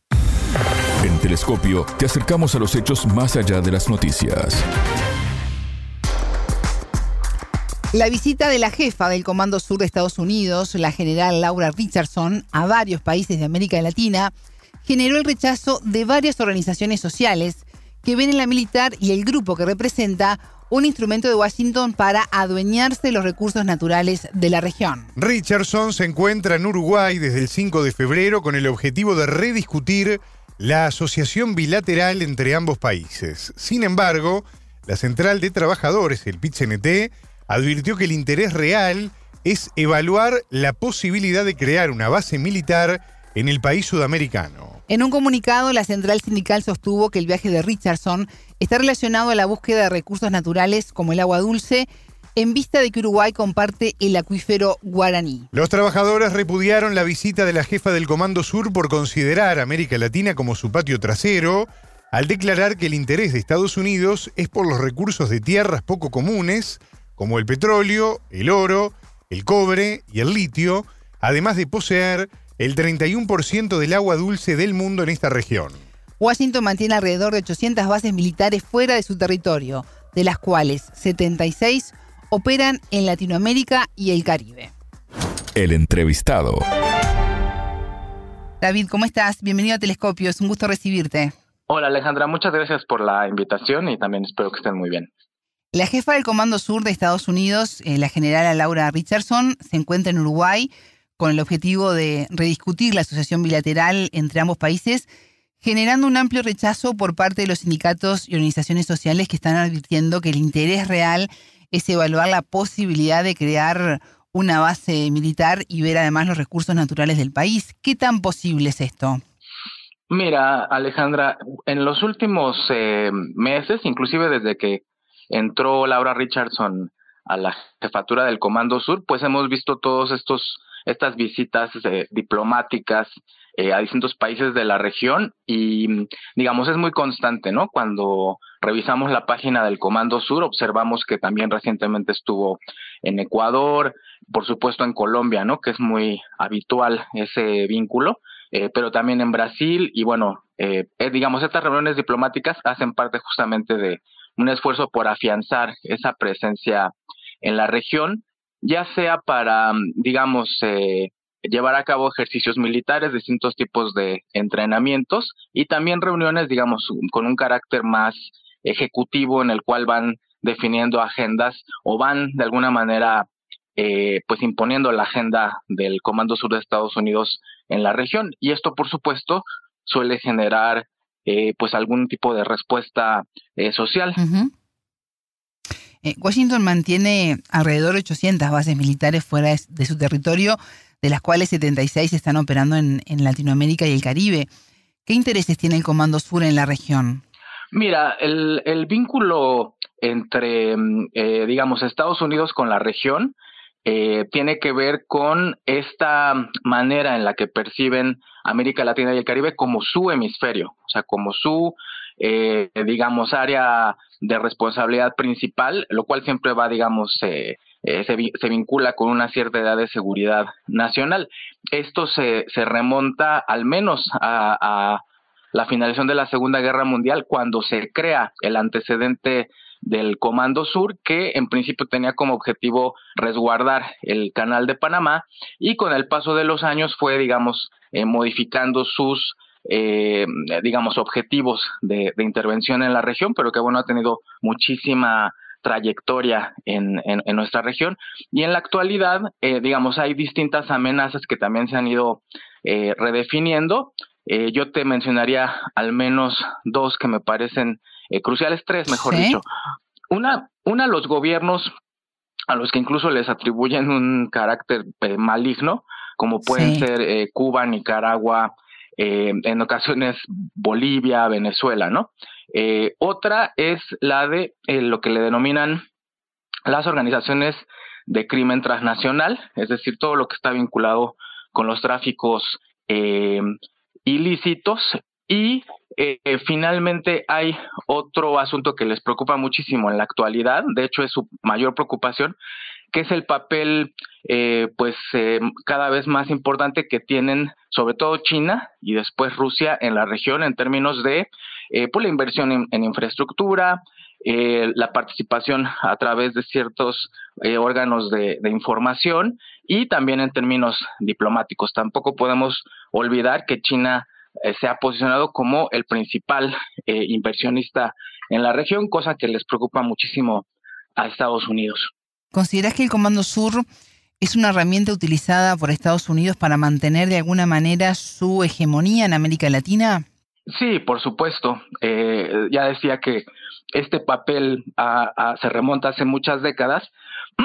e inclusive podríamos pensar que eh, América Latina, a veces hay esta idea de que no es una región eh, a la cual se le conceda tanta importancia por parte de la jerarquía de Estados Unidos, entre otras cosas porque, bueno, es una región que se ha caracterizado por la casi ausencia de, guerras tradicionales eh, protagonizadas entre estados, pero la verdad es que si atendemos a la historia de, esa presencia militar de Estados Unidos, las intervenciones militares, eh, pensemos en estas de los años 80, en Granada, en Panamá, vemos que en realidad le ha, le ha servido como un, una especie de, de, lugar de implementación de ciertas políticas eh, y con lo cual ha sido muy constante esta presencia que además, por ejemplo, algo que es muy habitual en la región es esta participación en eh, situaciones de emergencias humanitarias, ayuda en caso de desastre, lo cual le ha permitido también, con mucha recurrencia, tener esta presencia en toda la región, eh, lo que ha sido especialmente claro en el caso del Caribe y algunos países de Centroamérica. Entonces, estos ejercicios, eh, entre comillas, de ayuda humanitaria, también les sirven como ensayos logísticos de grandes proporciones. Simplemente recordemos el sismo en Haití de 2010, que le permitió movilizar toda su capacidad eh, bélica, incluyendo, por supuesto, las fuerzas de tarea conjunta que tiene apostadas en varios lugares de la región, eh, el espacio aéreo también de los países del Caribe, y bueno, esto ha sido algo, insisto, muy recurrente. Y nada más para finalizar con esto, señalar que cuando hemos revisado esta información del despliegue tanto en ejercicios militares como en estas eh, fuerzas, estas eh, apoyo en caso de, de, desastres, pues se trata de elementos militares que van y vienen entre sus incursiones en Oriente Próximo, en situaciones de guerra abierta, y esto que les permite la región, que es como estar ensayando permanentemente por ejemplo, en términos médicos, ¿no? Eh, tener como esta cartera abierta para estar presentes en la, en la región. Mencionabas eh, al comienzo de la entrevista el crimen transnacional, los gobiernos considerados malignos por Estados Unidos como Cuba y, Venezuela, entre otros. Laura Richardson ocupa su cargo desde marzo del año 2021. Es la primera mujer en acceder a esta posición de mando dentro del Comando Sur, lo que le ha permitido hacer historia. Eh, ¿Qué impronta le ha dado a, su jefatura y a sus objetivos? Bueno, yo creo que algo que fue muy notorio, eh, porque además fue una nota que se viralizó, fue esta mm, reunión ante un think tank de Estados Unidos, en el cual básicamente señaló que la región era importante para Estados Unidos, no solo por la cercanía, por ser su hemisferio, entre comillas, sino también por, por las posibilidades de acceder a una serie de bienes naturales. Mencionaba en su momento, por supuesto, el petróleo, el agua, la comida y de manera muy puntual hizo alusión al litio, al triángulo de litio en Sudamérica y llamó mucho la atención que se refiriera a todo ese conjunto de bienes naturales como sus recursos, ¿no? Como sus bienes naturales, en un escenario además de disputa eh, con China y, Rusia, ¿no? Entonces, eso fue como la, eh, digamos, con lo que inauguró su, su gestión y bueno, pues fue algo que, llamó mucho la atención y también por eso quedó esta impronta de esas declaraciones en relación a todo esto que tú me, eh, me preguntabas sobre este tipo de reuniones que está teniendo de manera constante en distintos países de la región. ¿Y cuál considerás que sea la agenda prioritaria del Comando Sur en América Latina en relación a esos bienes eh, naturales? Pues justamente, digamos, para como se percibe el escenario hacia los años futuros, las reservas de agua dulce son absolutamente clave. El litio, por el uso que tiene y además por, eh, digamos, las reservas que existen justamente en este triángulo eh, de litio en, Sudamérica, se vuelve crucial. Y la otra cosa que es muy importante y que no habíamos mencionado es, eh, así como cuando se inaugura el canal de Panamá, era muy importante proteger, entre comillas, el área del, canal, Ahora el Pacífico se ha vuelto también muy importante justamente por esta disputa por la hegemonía que hay con estas otras grandes potencias como son Rusia y China. Entonces, digamos que lo, que observamos es ahora también la necesidad de guarecer eh, todo el, litoral del Pacífico y esto también pues se, relaciona con eh, estas reuniones con países pues como Ecuador, como Chile, eh, Colombia, ni se diga, eh, que están intentando pues eh, fortalecer esa posición en el Pacífico. Eh, hace unos meses, en octubre pasado, Laura Richardson presentó ante el Congreso de Estados Unidos su plan para mantener la presencia militar de Washington en América Latina. Cuando uno profundiza en el documento se encuentra que el Comando Sur tiene como nuevo objetivo crear una matriz de opinión favorable ¿A qué se debe esta decisión? ¿Están surgiendo resistencias de, a su avance en la región? Sí, digamos que, que en la medida en que han surgido otros esfuerzos de comunicación estatales, como, como en el caso de, Venezuela, ¿no? que quizás ha sido el más llamativo en la región, quiero decir, eh, surge la, esta necesidad de contrarrestar esa, esa, esas narrativas que van apareciendo. Y también algo que les ha resultado muy importante eh, contrarrestar pues es el papel que han adquirido las redes sociales no en esta esto que ha eh, posibilitado pues como tener otro tipo de informaciones que además también por cuestiones etarias pues la gente joven va digamos recurriendo más a estos otros medios de, comunicación. Entonces sí es muy importante para Estados Unidos afianzar esa narrativa y como se desprende de este tipo de documentos como el que tú mencionabas, pues a veces se hacen términos eh, pues no solo dicotómicos, sino esto como endilgándole adjetivos a, los gobiernos o inclusive a, ciertas eh, eh, resistencias sociales, ¿no? El cambio de mm, administración David en la Casa Blanca entre Donald Trump y Joe Biden no supuso ninguna variación importante en la percepción de quienes considera como sus enemigos. En este caso, eh, China y Rusia, tú ya los, los mencionabas. Eh, ¿Qué política despliega el Comando Sur para contrarrestar la influencia de, estos países en nuestra región?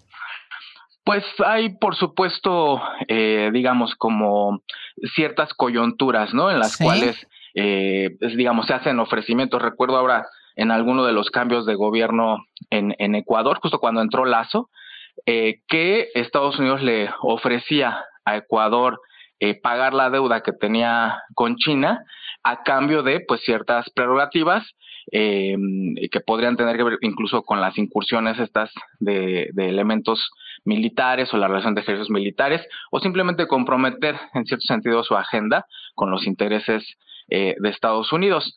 Esto, digamos, sería como una primera dimensión y después también en términos eh, algo que en América Latina siempre resulta eh, pues muy conflictivo es cuando se llevan a cabo estos ejercicios y eso implica que ingresen efectivos armados a, los países de la región y sobre todo cuando son de operaciones especiales, cosa que también hemos visto incrementarse en los últimos años y lo cual supone pues, la posibilidad de desarrollar entrenamientos militares que por sus propias características, pues eh, en parte tienen que ver con actividades eh, eh, subrepticias o, clandestinas. Y eso también es algo que ocurre en, mayor medida y que a veces está diluido en todos los otros tipos de ejercicios, o sea, también estos de asistencia humanitaria, inclusive estas seminarios o reuniones de carácter más ejecutivo en las cuales se fortalecen esas relaciones con los ejércitos y también en ocasiones con las policías eh, de nuestros países. Nombrabas a, Ecuador, un país que está pasando un momento muy difícil en, materia de seguridad. ¿Cómo ves la relación que, que, existe actualmente con el nuevo presidente, además Daniel Novoa, entre, entre Quito y Washington? Pues recién eh, tuvieron justamente eh, reuniones de, de, alto nivel, ¿no? Con, con, con este presidente eh, que recién ingresa y que en efecto, pues ha, digamos, reproducido una cierta política que por lo demás ha, ha, mostrado ser incluso exitosa en términos de la, justamente de las narrativas, estas políticas de mano dura, de, de combate a, las pandillas o al, crimen organizado. Y en ese sentido, pues eh, es muy preocupante porque, como ya mencionábamos en alguna otra eh, oportunidad de que pudimos platicar, pues está, digamos, como afianzando ese modelo de, llamaríamos, de mano dura, pero que, que además eh, tiene componentes militares actuando sobre las poblaciones de nuestros países. ¿Y qué podemos esperar de las acciones del Comando Sur para este año 2024? Mira, pues hay, digamos, una serie de ejercicios que son eh, permanentes, que se realizan prácticamente todos los años. Muchos son de tipo marítimo, también por las características del continente, como el Trade Winds, el UNITAS, eh, que van, digamos, circundando las aguas del continente. Eh, otros más son de competencias militares, como el Fuerzas Comando, y hay otros más que eh, se han estado también estableciendo justamente con fuerzas de operaciones especiales. Entonces ahí pues hay que estar atentas, atentos a cómo se lleva a cabo este, este despliegue de, de las fuerzas del Comando Sur eh, en la región. Y también mencionaría, por supuesto, estos, estos seminarios, ¿no? Que insisto, tienen un carácter más cerrado, se, se, llevan a cabo dentro de los propios ejércitos militares, pero son, digamos, para que tengan posibilidad de interactuar las, eh, las jerarquías de los distintos ejércitos con los Estados Unidos.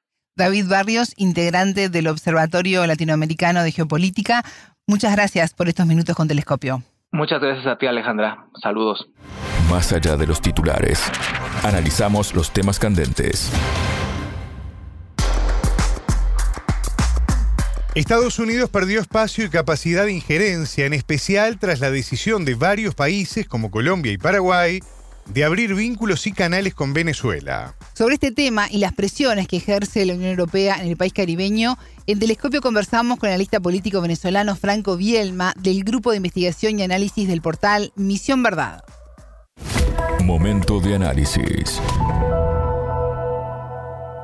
Estados Unidos pierde eh, más espacio, más capacidad de hacer injerencia en la medida en que otros países deciden dar el paso y, mantener, y abrir vínculos y canales con Venezuela. De todas maneras, todas estas políticas siempre están sujetas a muchas debilidades porque Estados Unidos también suele eh, actuar coercitivamente contra los países eh, que considera inferiores, dado que eh, si violentan alguna de sus, de sus políticas. Entonces es difícil hablar del futuro de las relaciones, por ejemplo, entre Venezuela y Paraguay si Estados Unidos decide presionar a Paraguay. Franco, el 13 de noviembre el Consejo de la Unión Europea prolongó por medio año las sanciones a, Venezuela y declaró estar dispuesto a relajarlas o suspenderlas bajo determinadas condiciones, ¿no? Esto me hizo acordar a, las presiones que recién venías mencionando. El Caracas rechazó la decisión del bloque regional. ¿Cómo ves la postura de la Unión Europea frente a Venezuela? Bueno, el, caso de la Unión Europea es insólito para Venezuela, especialmente porque Venezuela entiende que Europa ha perdido soberanía estratégica y que gran parte pues, de su política exterior es una versión al calco de la política exterior estadounidense. Entonces, Estados Unidos está en un proceso de desescalamiento de algunas presiones contra Venezuela, está, si se quiere, suspendiendo temporalmente y de manera muy condicionada algunas, algunas pocas medidas coercitivas, hay que aclarar eso porque en Venezuela no se ha desmontado ni se ha levantado el bloqueo. Pero a pesar de ese escalamiento, Europa decide prolongar por seis meses más las medidas. Ok, hay, hay que aclarar esto. Europa no dice que va a darle seis meses más a las medidas para luego quitarlas, ¿no? Ellos en, en teoría podrían renovar sus paquetes de sanciones de medidas coercitivas durante un año y lo han hecho por seis meses. A simple vista podría decirse pues que ellos también estarían desescalando, pero en realidad no, en realidad le dan seis meses de vida a unas medidas que eh, no tienen asidero justo ahora que Estados Unidos está desescalando medidas contra Venezuela. Entonces, esto es completamente absurdo. Absurdo porque deteriora incluso el marco de relaciones que tienen algunas empresas europeas que están solicitando licencias, es decir, permiso del gobierno estadounidense para poder negociar con Venezuela y para poder invertir en algunas materias como el gas, por ejemplo, que lo, que lo necesitan bastante. Entonces, de alguna manera Europa sigue dándose disparos al pie y de alguna manera sigue torpedeando el marco de posibles relaciones ventajosas que podrían tener con Venezuela. Entonces, por, eso esto es absurdo para los venezolanos. Es absurdo porque Venezuela ha tenido una respuesta y una de las respuestas ha sido de que no habrá misión de observación electoral europea en Venezuela mientras ellos mantengan las medidas coercitivas contra nuestro país, contra la dirigencia venezolana, contra las instituciones venezolanas. Y esto es evidente, Venezuela, si Europa tiene una política exterior contradictoria, Venezuela no se va a dejar arrastrar por las contradicciones. Si ellos quieren, tal como lo han venido negociando en las últimas semanas, una misión de observación electoral en Venezuela, no pueden eh, hacerlo si mantienen medidas coercitivas contra el país. Y esto es una, eh, este, este, esto ha sido pues una declaración eh, meridiana, exacta, para el momento y, con mucha congruencia. ¿Por qué? Porque esas medidas coercitivas son aplicadas a favor de uno de los bandos electorales en el país, son aplicadas a favor, juegan a favor también de la oposición en Venezuela. Asfixiar al país contribuye a generar un ambiente electoral adverso al chavismo y en consecuencia, si una de las partes extranjeras presiona contra una de las partes en Venezuela, esa institución, en este caso la Unión Europea, no está facultada para ser asumida como un, ah, como un observador creíble e imparcial en unas elecciones en Venezuela. Entonces, en consecuencia, si ellos no desmantelan sus medidas contra Venezuela, no podrán venir a observar elecciones y allá, allá ellos con respecto a lo que quieran decir sobre la democracia en Venezuela.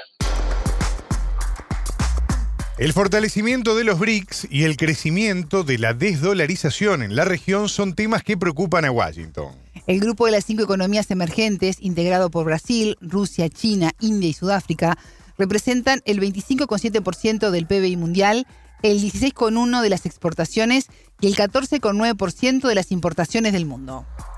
Bueno, mira, para Venezuela ya en, muchos ámbitos, a pesar de, de las medidas de suspensión parcial y, por tiempo limitado de algunas medidas coercitivas contra el país, tal vez Venezuela ya asumió dentro de estos años de bloqueo que su orientación geoestratégica debe afianzarse en el mundo emergente y salirnos más del sistema de relaciones con el mundo occidental.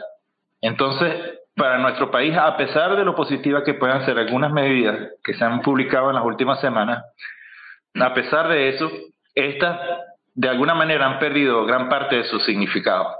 Es decir, para Venezuela ahora es mucho más importante, pese al bloqueo, mantener cierto tipo de relaciones que puedan ser viables a través de acciones evasivas al bloqueo con actores del mundo emergente, como ha sido en el caso de China, como ha sido el caso de Rusia. Justamente Irán, Rusia, Venezuela son países que están interactuando en el mundo energético en condiciones evasivas o parcialmente evasivas de los bloqueos o de las medidas coercitivas. Y entonces se trata de, países que tienen un importante lugar en la construcción de la cartografía energética del mundo y entonces, en consecuencia, han tenido que adecuarse y, por supuesto, que para nuestros países BRICS es un referente porque eh, construye, pues la significa la construcción de una nueva arquitectura de la desdolarización, la cual puede ser muy importante para superar los efectos dañinos pues de las medidas coercitivas y los bloqueos que son implementadas por el mundo occidental y por Estados Unidos especialmente a través de la mediación del comercio internacional mediante el dólar. Y entonces, por supuesto que para Venezuela adquiere una, una, una especial relevancia, pues lo que está haciendo BRICS, dado que puede ser el futuro de la colocación de, de, inversiones en Venezuela y de crudo venezolano en el extranjero de manera, de manera esquiva al mundo occidental. ¿Considera, Franco, que la contribución en este marco de, de los BRICS va a ser eh, fundamental para lograr eh, un proceso de desdolarización? Yo entiendo que este proceso de desdolarización podría llegar a ser escalonado, podría ser incluso prolongado en el tiempo. No, no soy de quienes afirman que, que, la desdolarización va a significar una debacle inmediata para el dólar en el corto plazo. No. Bien, sí. Yo creo que, que, que la desdolarización puede ayudar a desarrollar el comercio a través de otras monedas en un proceso que puede tardar 15 o 20 años en consolidarse. Pero eso depende muchísimo de la capacidad que tengan los BRICS para poder posicionar su moneda y cotizarla en, en el comercio intra-BRICS y fuera de BRICS. Y esto es lo más importante, ¿no? La, la, importancia de, una, de la construcción de un sistema financiero, es decir, sistemas de pagos transfronterizos alternos al, al mundo occidental, banca, comercio, uso de monedas alternas al mundo occidental y alternas al uso de monedas occidentales. es un proceso que lleva mucho tiempo porque tiene que requiere una adecuación desde el punto de vista de la ingeniería financiera y de la ingeniería tecnológica para poder realizarlo. Y China, Rusia y también la India han venido avanzando muchísimo en esto y han creado un hábitat eh, más idóneo para poder cotizar y poder comerciar con sus propias monedas. Pero es un proceso todavía en desarrollo, así que yo eh, soy de los que cree que los resultados de la arquitectura de la dolarización no se van a ver inmediatamente, pero sí se van a ver al mediano plazo. Telescopio. Ponemos en contexto la información. Hasta aquí Telescopio, Alejandra. Así es, ya lo saben, la frase del día la escucharon en Telescopio. Todas las caras de la noticia en Telescopio. Fue esta mm, reunión eh, ante un think tank de Estados Unidos en el cual básicamente señaló que la región era importante para Estados Unidos, no solo por la cercanía, por ser su hemisferio, entre comillas, sino también por, por las posibilidades de acceder a una serie de bienes naturales. Mencionaba en su momento, por supuesto, el petróleo, el agua, la comida y de manera muy puntual hizo alusión al litio, al triángulo de litio en Sudamérica y llamó mucho la atención que se refiriera a todo ese conjunto de bienes naturales como sus recursos, ¿no? Como sus bienes naturales en un escenario además de disputa eh, con China y, Rusia, ¿no? Entonces, eso fue como la, eh, digamos, con lo que inauguró su, su gestión y bueno, pues fue algo que, llamó mucho la atención y también por eso quedó esta impronta de esas declaraciones en relación a todo esto que tú me, eh, me preguntabas sobre este tipo de reuniones que está teniendo de manera constante en distintos países de la región. Telescopio, un espacio para entender lo que sucede en el mundo.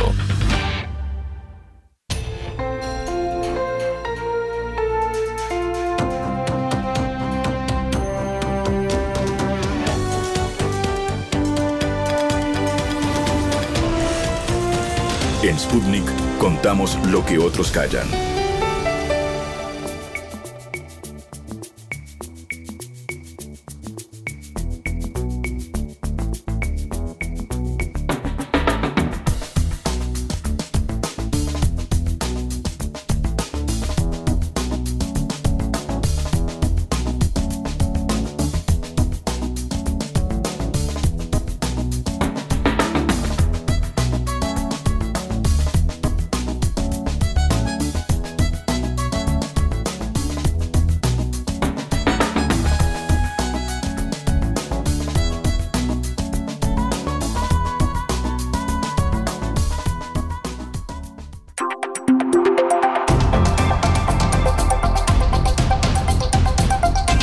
Estás escuchando Radio Sputnik.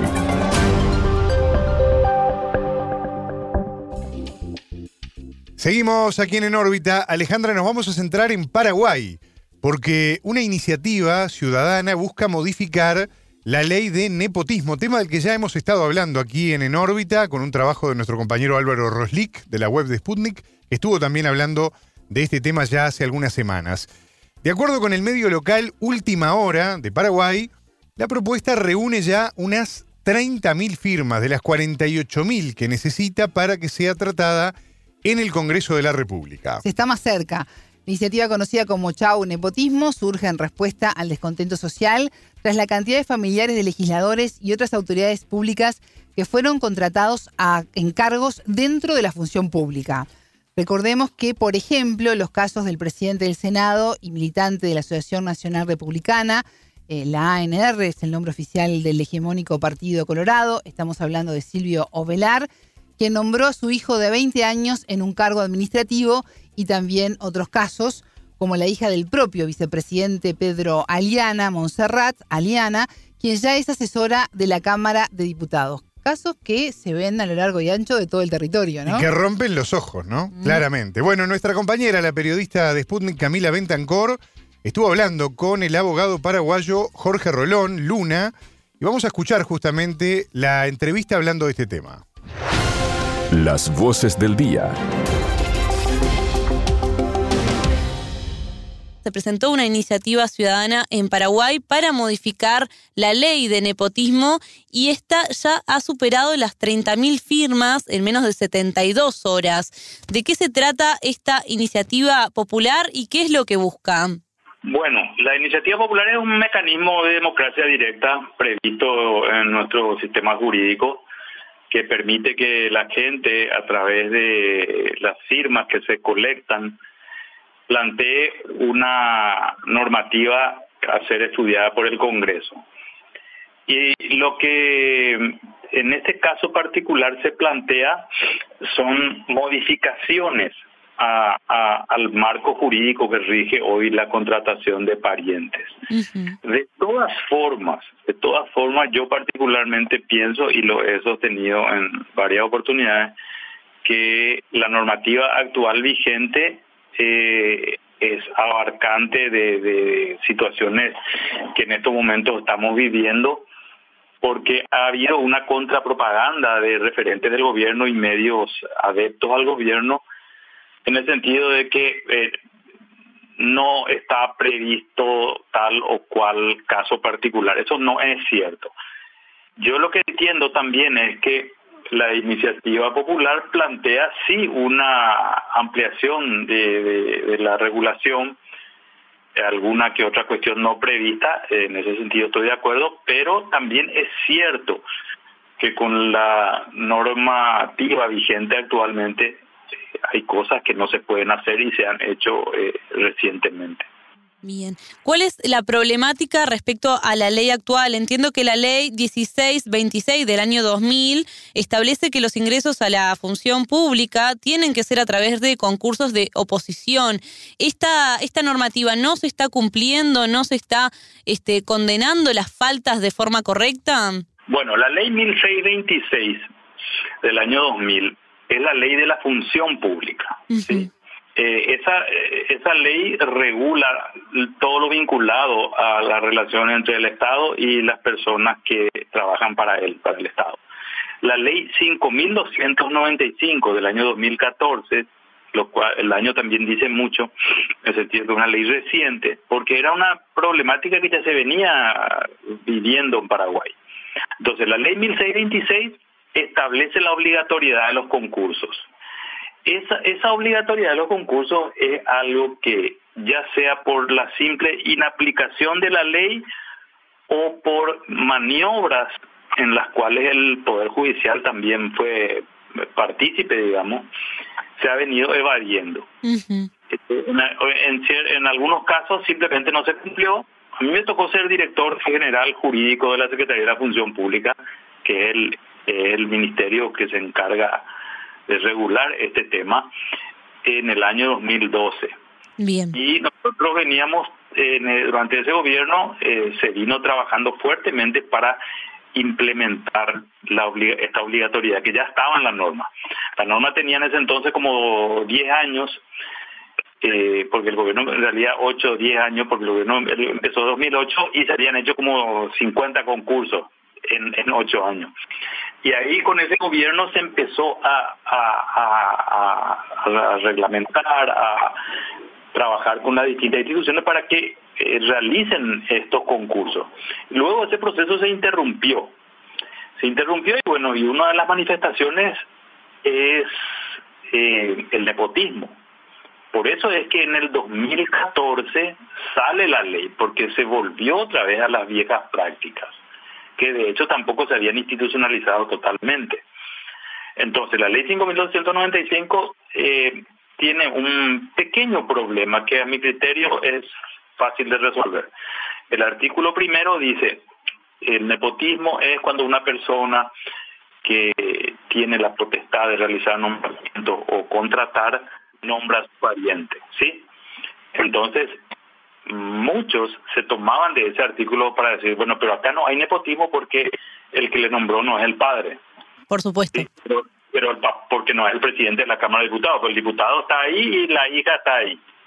O el senador está ahí y la hija del senador está ahí, pero no lo nombró el padre. Pero sin embargo, y eso es lo que nosotros planteamos y, e insistimos muchísimo y, y, de una manera ahora más o menos se, se, se toma en cuenta eso, es que el artículo 2 eh, que no define lo que es nepotismo, sin embargo prohíbe que senadores y diputados nombren a sus parientes. Cuarto grado con sanguinidad y segundo de afinidad. Dice, quedan impedidos, dice literalmente. Y además, eh, en la ley 1626 se establece la nulidad de estos nombramientos. Haya pasado el tiempo que haya pasado. ¿Sí? Entonces, eh, de la misma forma, la ley 5.295 establece sanciones para los que eh, realizaron estos nombramientos y para los nombrados. Entonces, de alguna manera está previsto que eso no se puede hacer y están previstas las sanciones. Lo que se va a hacer ahora es, bueno, ya que en nuestro país eh, hay que prever prácticamente todo porque de alguna manera se escapan por algún resquicio, entonces lo que la ley va a hacer es prácticamente, eh, si es que se aprueba, ¿verdad? Eh, incluir la totalidad de los casos posibles para que nadie se cuele y, sanciones más duras eventualmente. Bien. De todas formas, este doctor, a nivel social cae a la vista eh, y se, se ve la, la, evidencia de esta situación generalizada de nepotismo, tanto por congresistas como, por ejemplo, también por el incluso vicepresidente Pedro Aliana, de este, contrataciones de, de jóvenes que eh, no están capacitados para los puestos que ocupan, incluso muchos de ellos con sueldos escandalosos. ¿Esto qué ha generado a nivel social en Paraguay? Bueno, en primer lugar, quería resaltar justamente que, que, yo firmé el escrito de denuncia contra el vicepresidente y otras personas por el caso de la tuya. Y lo que lo que ha ocurrido y es muy muy sintomático también de la situación de abuso a que se llegó con estos temas es que prácticamente no existe una persona eh, en edad de votar y con alguna conciencia política en Paraguay que no esté repudiando esto. Eh, primero porque eh, reveló un patrón de actuación muy extendido. Son muchísimos casos. Todos los días empezaron a saltar casos y hasta hoy siguen saltando casos nuevos. Entonces es una práctica que, de alguna manera se ha institucionalizado. genera también un repudio de la gente por la situación de privilegio en la que se encuentran eh, las personas beneficiadas con estos sueldos escandalosos. La mayoría de ellos ni siquiera han terminado la universidad, algunos ni siquiera tienen, eh, apenas son adultos. Eh, en el caso de la hija de una, el hijo de una senadora, por ejemplo, este, no, no, no acudía al lugar de trabajo, luego lo encontraron en una oficina regional de, la, de un ente nacional eh, se tuvo que aclarar que él no trabajaba ahí, eh, eso generó incluso un despido, y luego el padre, que es intendente, lo acoge al hijo en su oficina a 350 kilómetros de Asunción diciendo que él está comisionado ahí y que él cumple funciones para el Poder Legislativo a 350 kilómetros de la Cámara de Diputados. Eh, bueno, ese tipo de cosas realmente, y, el hecho de que, lo, que haya habido una sola renuncia y que la mayor parte de la gente y de, sus, de los hijos de estos eh, políticos de alto, eh, digamos, de alta importancia, no hayan renunciado y se hayan atornillado a su cargo. Eso generó un rechazo masivo, una, una demostración de eso, más allá de, lo que aparece en los medios, en las redes sociales, es el hecho de que en tiempo récord se están juntando las firmas.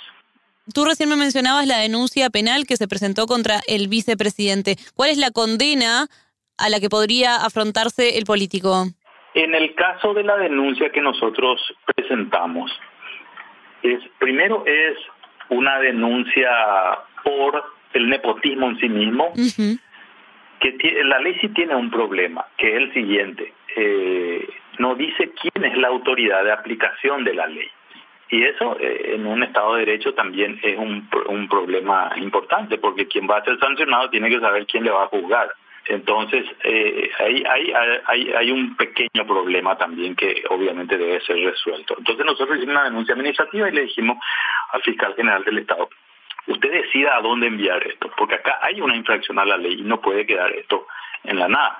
De la misma forma, de la misma forma, también entendemos nosotros que eh, existen conductas penales que han infringido el, el, eh, el código penal, ¿sí? Eh, eh, ¿Y qué tenemos ahí? Nosotros hicimos una denuncia por hicimos una denuncia por tres tipos penales diferentes.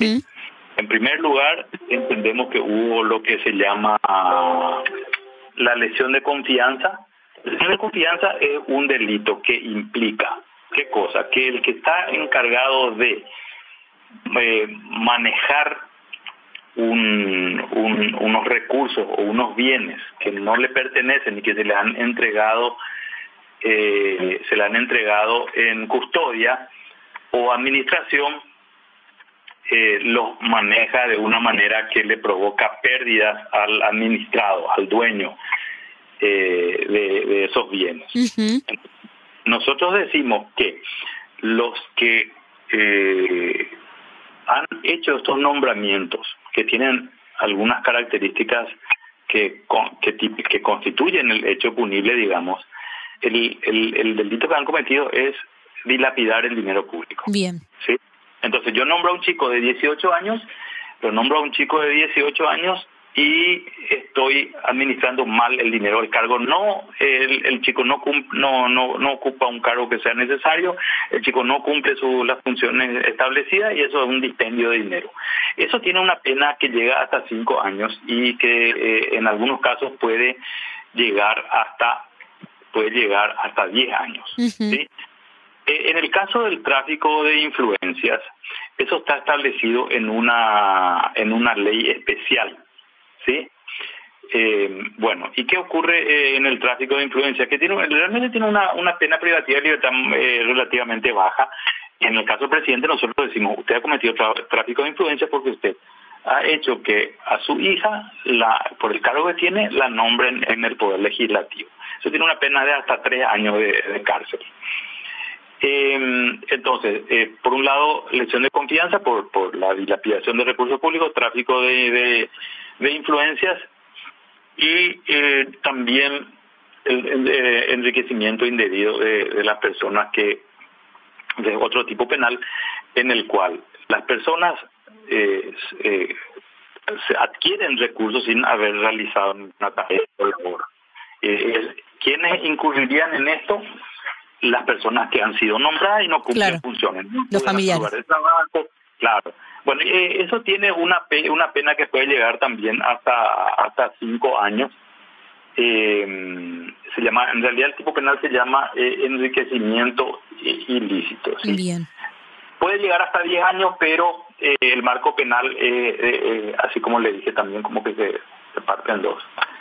Pero en los casos más graves, tenemos tres tipos penales y tenemos por otro lado la, la, la denuncia que también eh, se ocupa de la cuestión administrativa.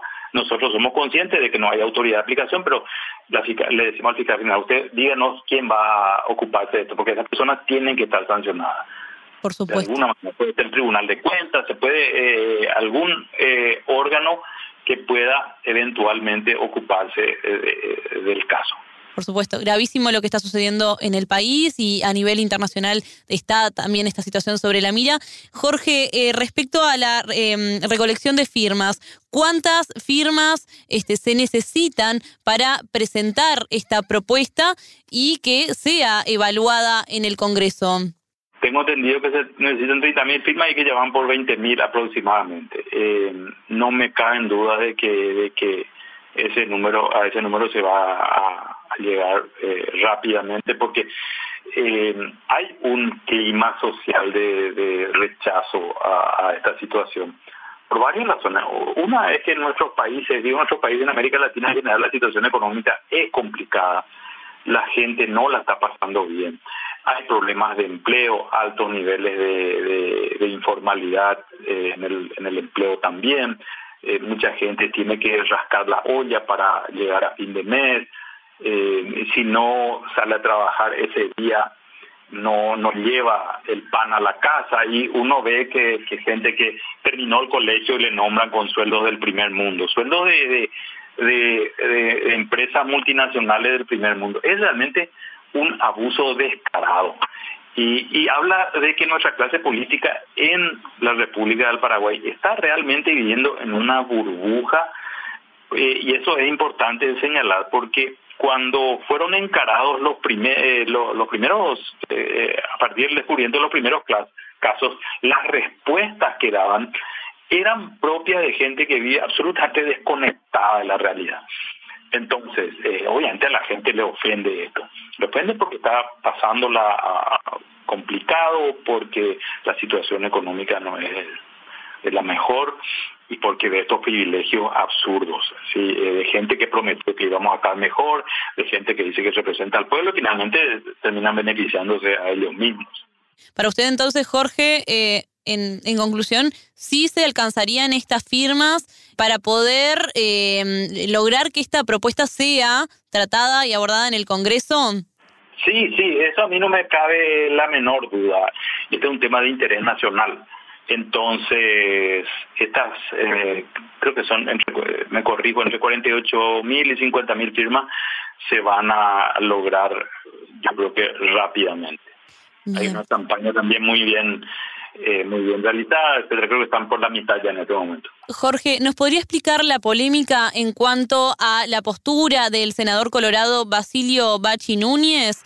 Con respecto a este tema. Sí, con respecto a esta recolección de firmas que se está dando, que las los abogados y, las personas que están eh, liderando esta iniciativa popular em, están cuestionando la postura que tiene eh, el senador. No sé si nos podría explicar un poquito. Eh, para empezar, es importante saber quién es Basilio Núñez. ¿sí? Es un senador muy cercano al expresidente Horacio Cartes es prácticamente eh, eh, el, el que hace ciertos trabajos sucios ahí en el en el legislativo, no solamente en el, en el Senado, ha sido acusado también de nepotismo, tiene a toda la parentela metida en, en diversos cargos públicos en, en ámbitos municipales y nacionales.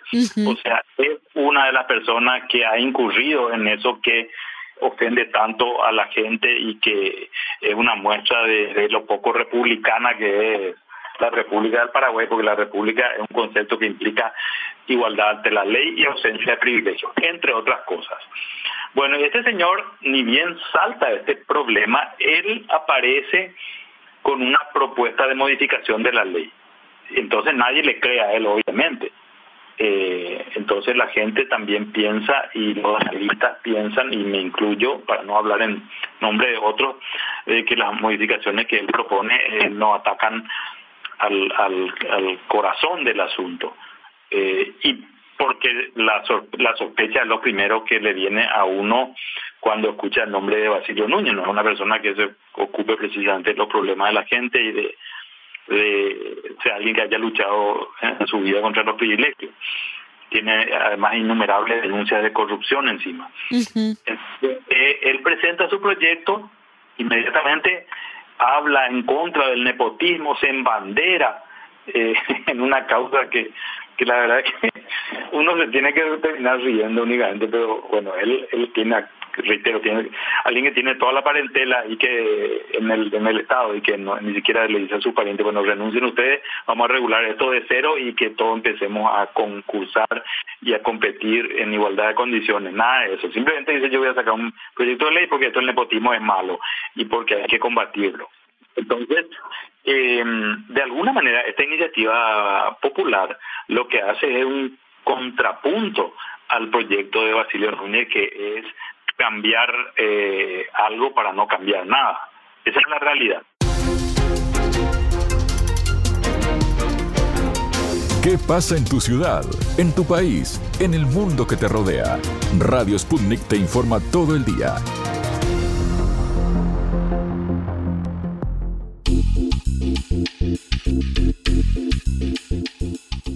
Bueno, ya estamos en los minutos finales del programa y es importante destacar que el experto también remarcó que esta situación del nepotismo es algo heredado de la dictadura de Alfredo Stroessner, en la que se exigía la afiliación al Partido Colorado para poder ocupar cargos públicos, para ser militar y ser policía. Decía el entrevistado, ¿no? Esto es algo que arranca ahí y permanece en ese eto cultural, ¿no? De la ANR y de sus votantes, decía el entrevistado Rolón, que también comentó que el Partido Colorado se sostiene bajo lógicas de clientelismo, lógicas que, bueno, de alguna manera están quedando en evidencia con este tipo de casos y esta entrevista que escuchábamos lo dejaba claramente establecido, ¿no?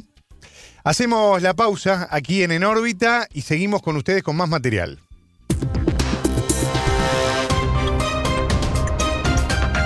Radio Sputnik te acompaña todo el día para mantenerte bien informado.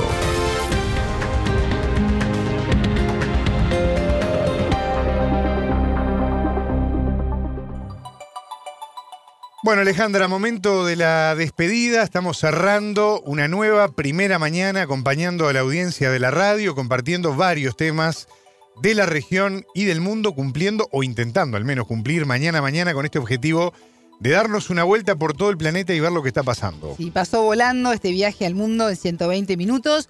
Tengan ustedes una excelente jornada. Buena vida para todos.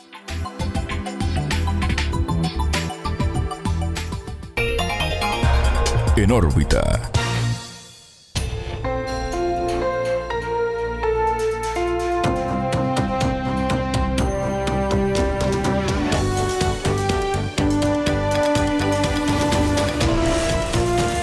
En Sputnik contamos lo que otros callan.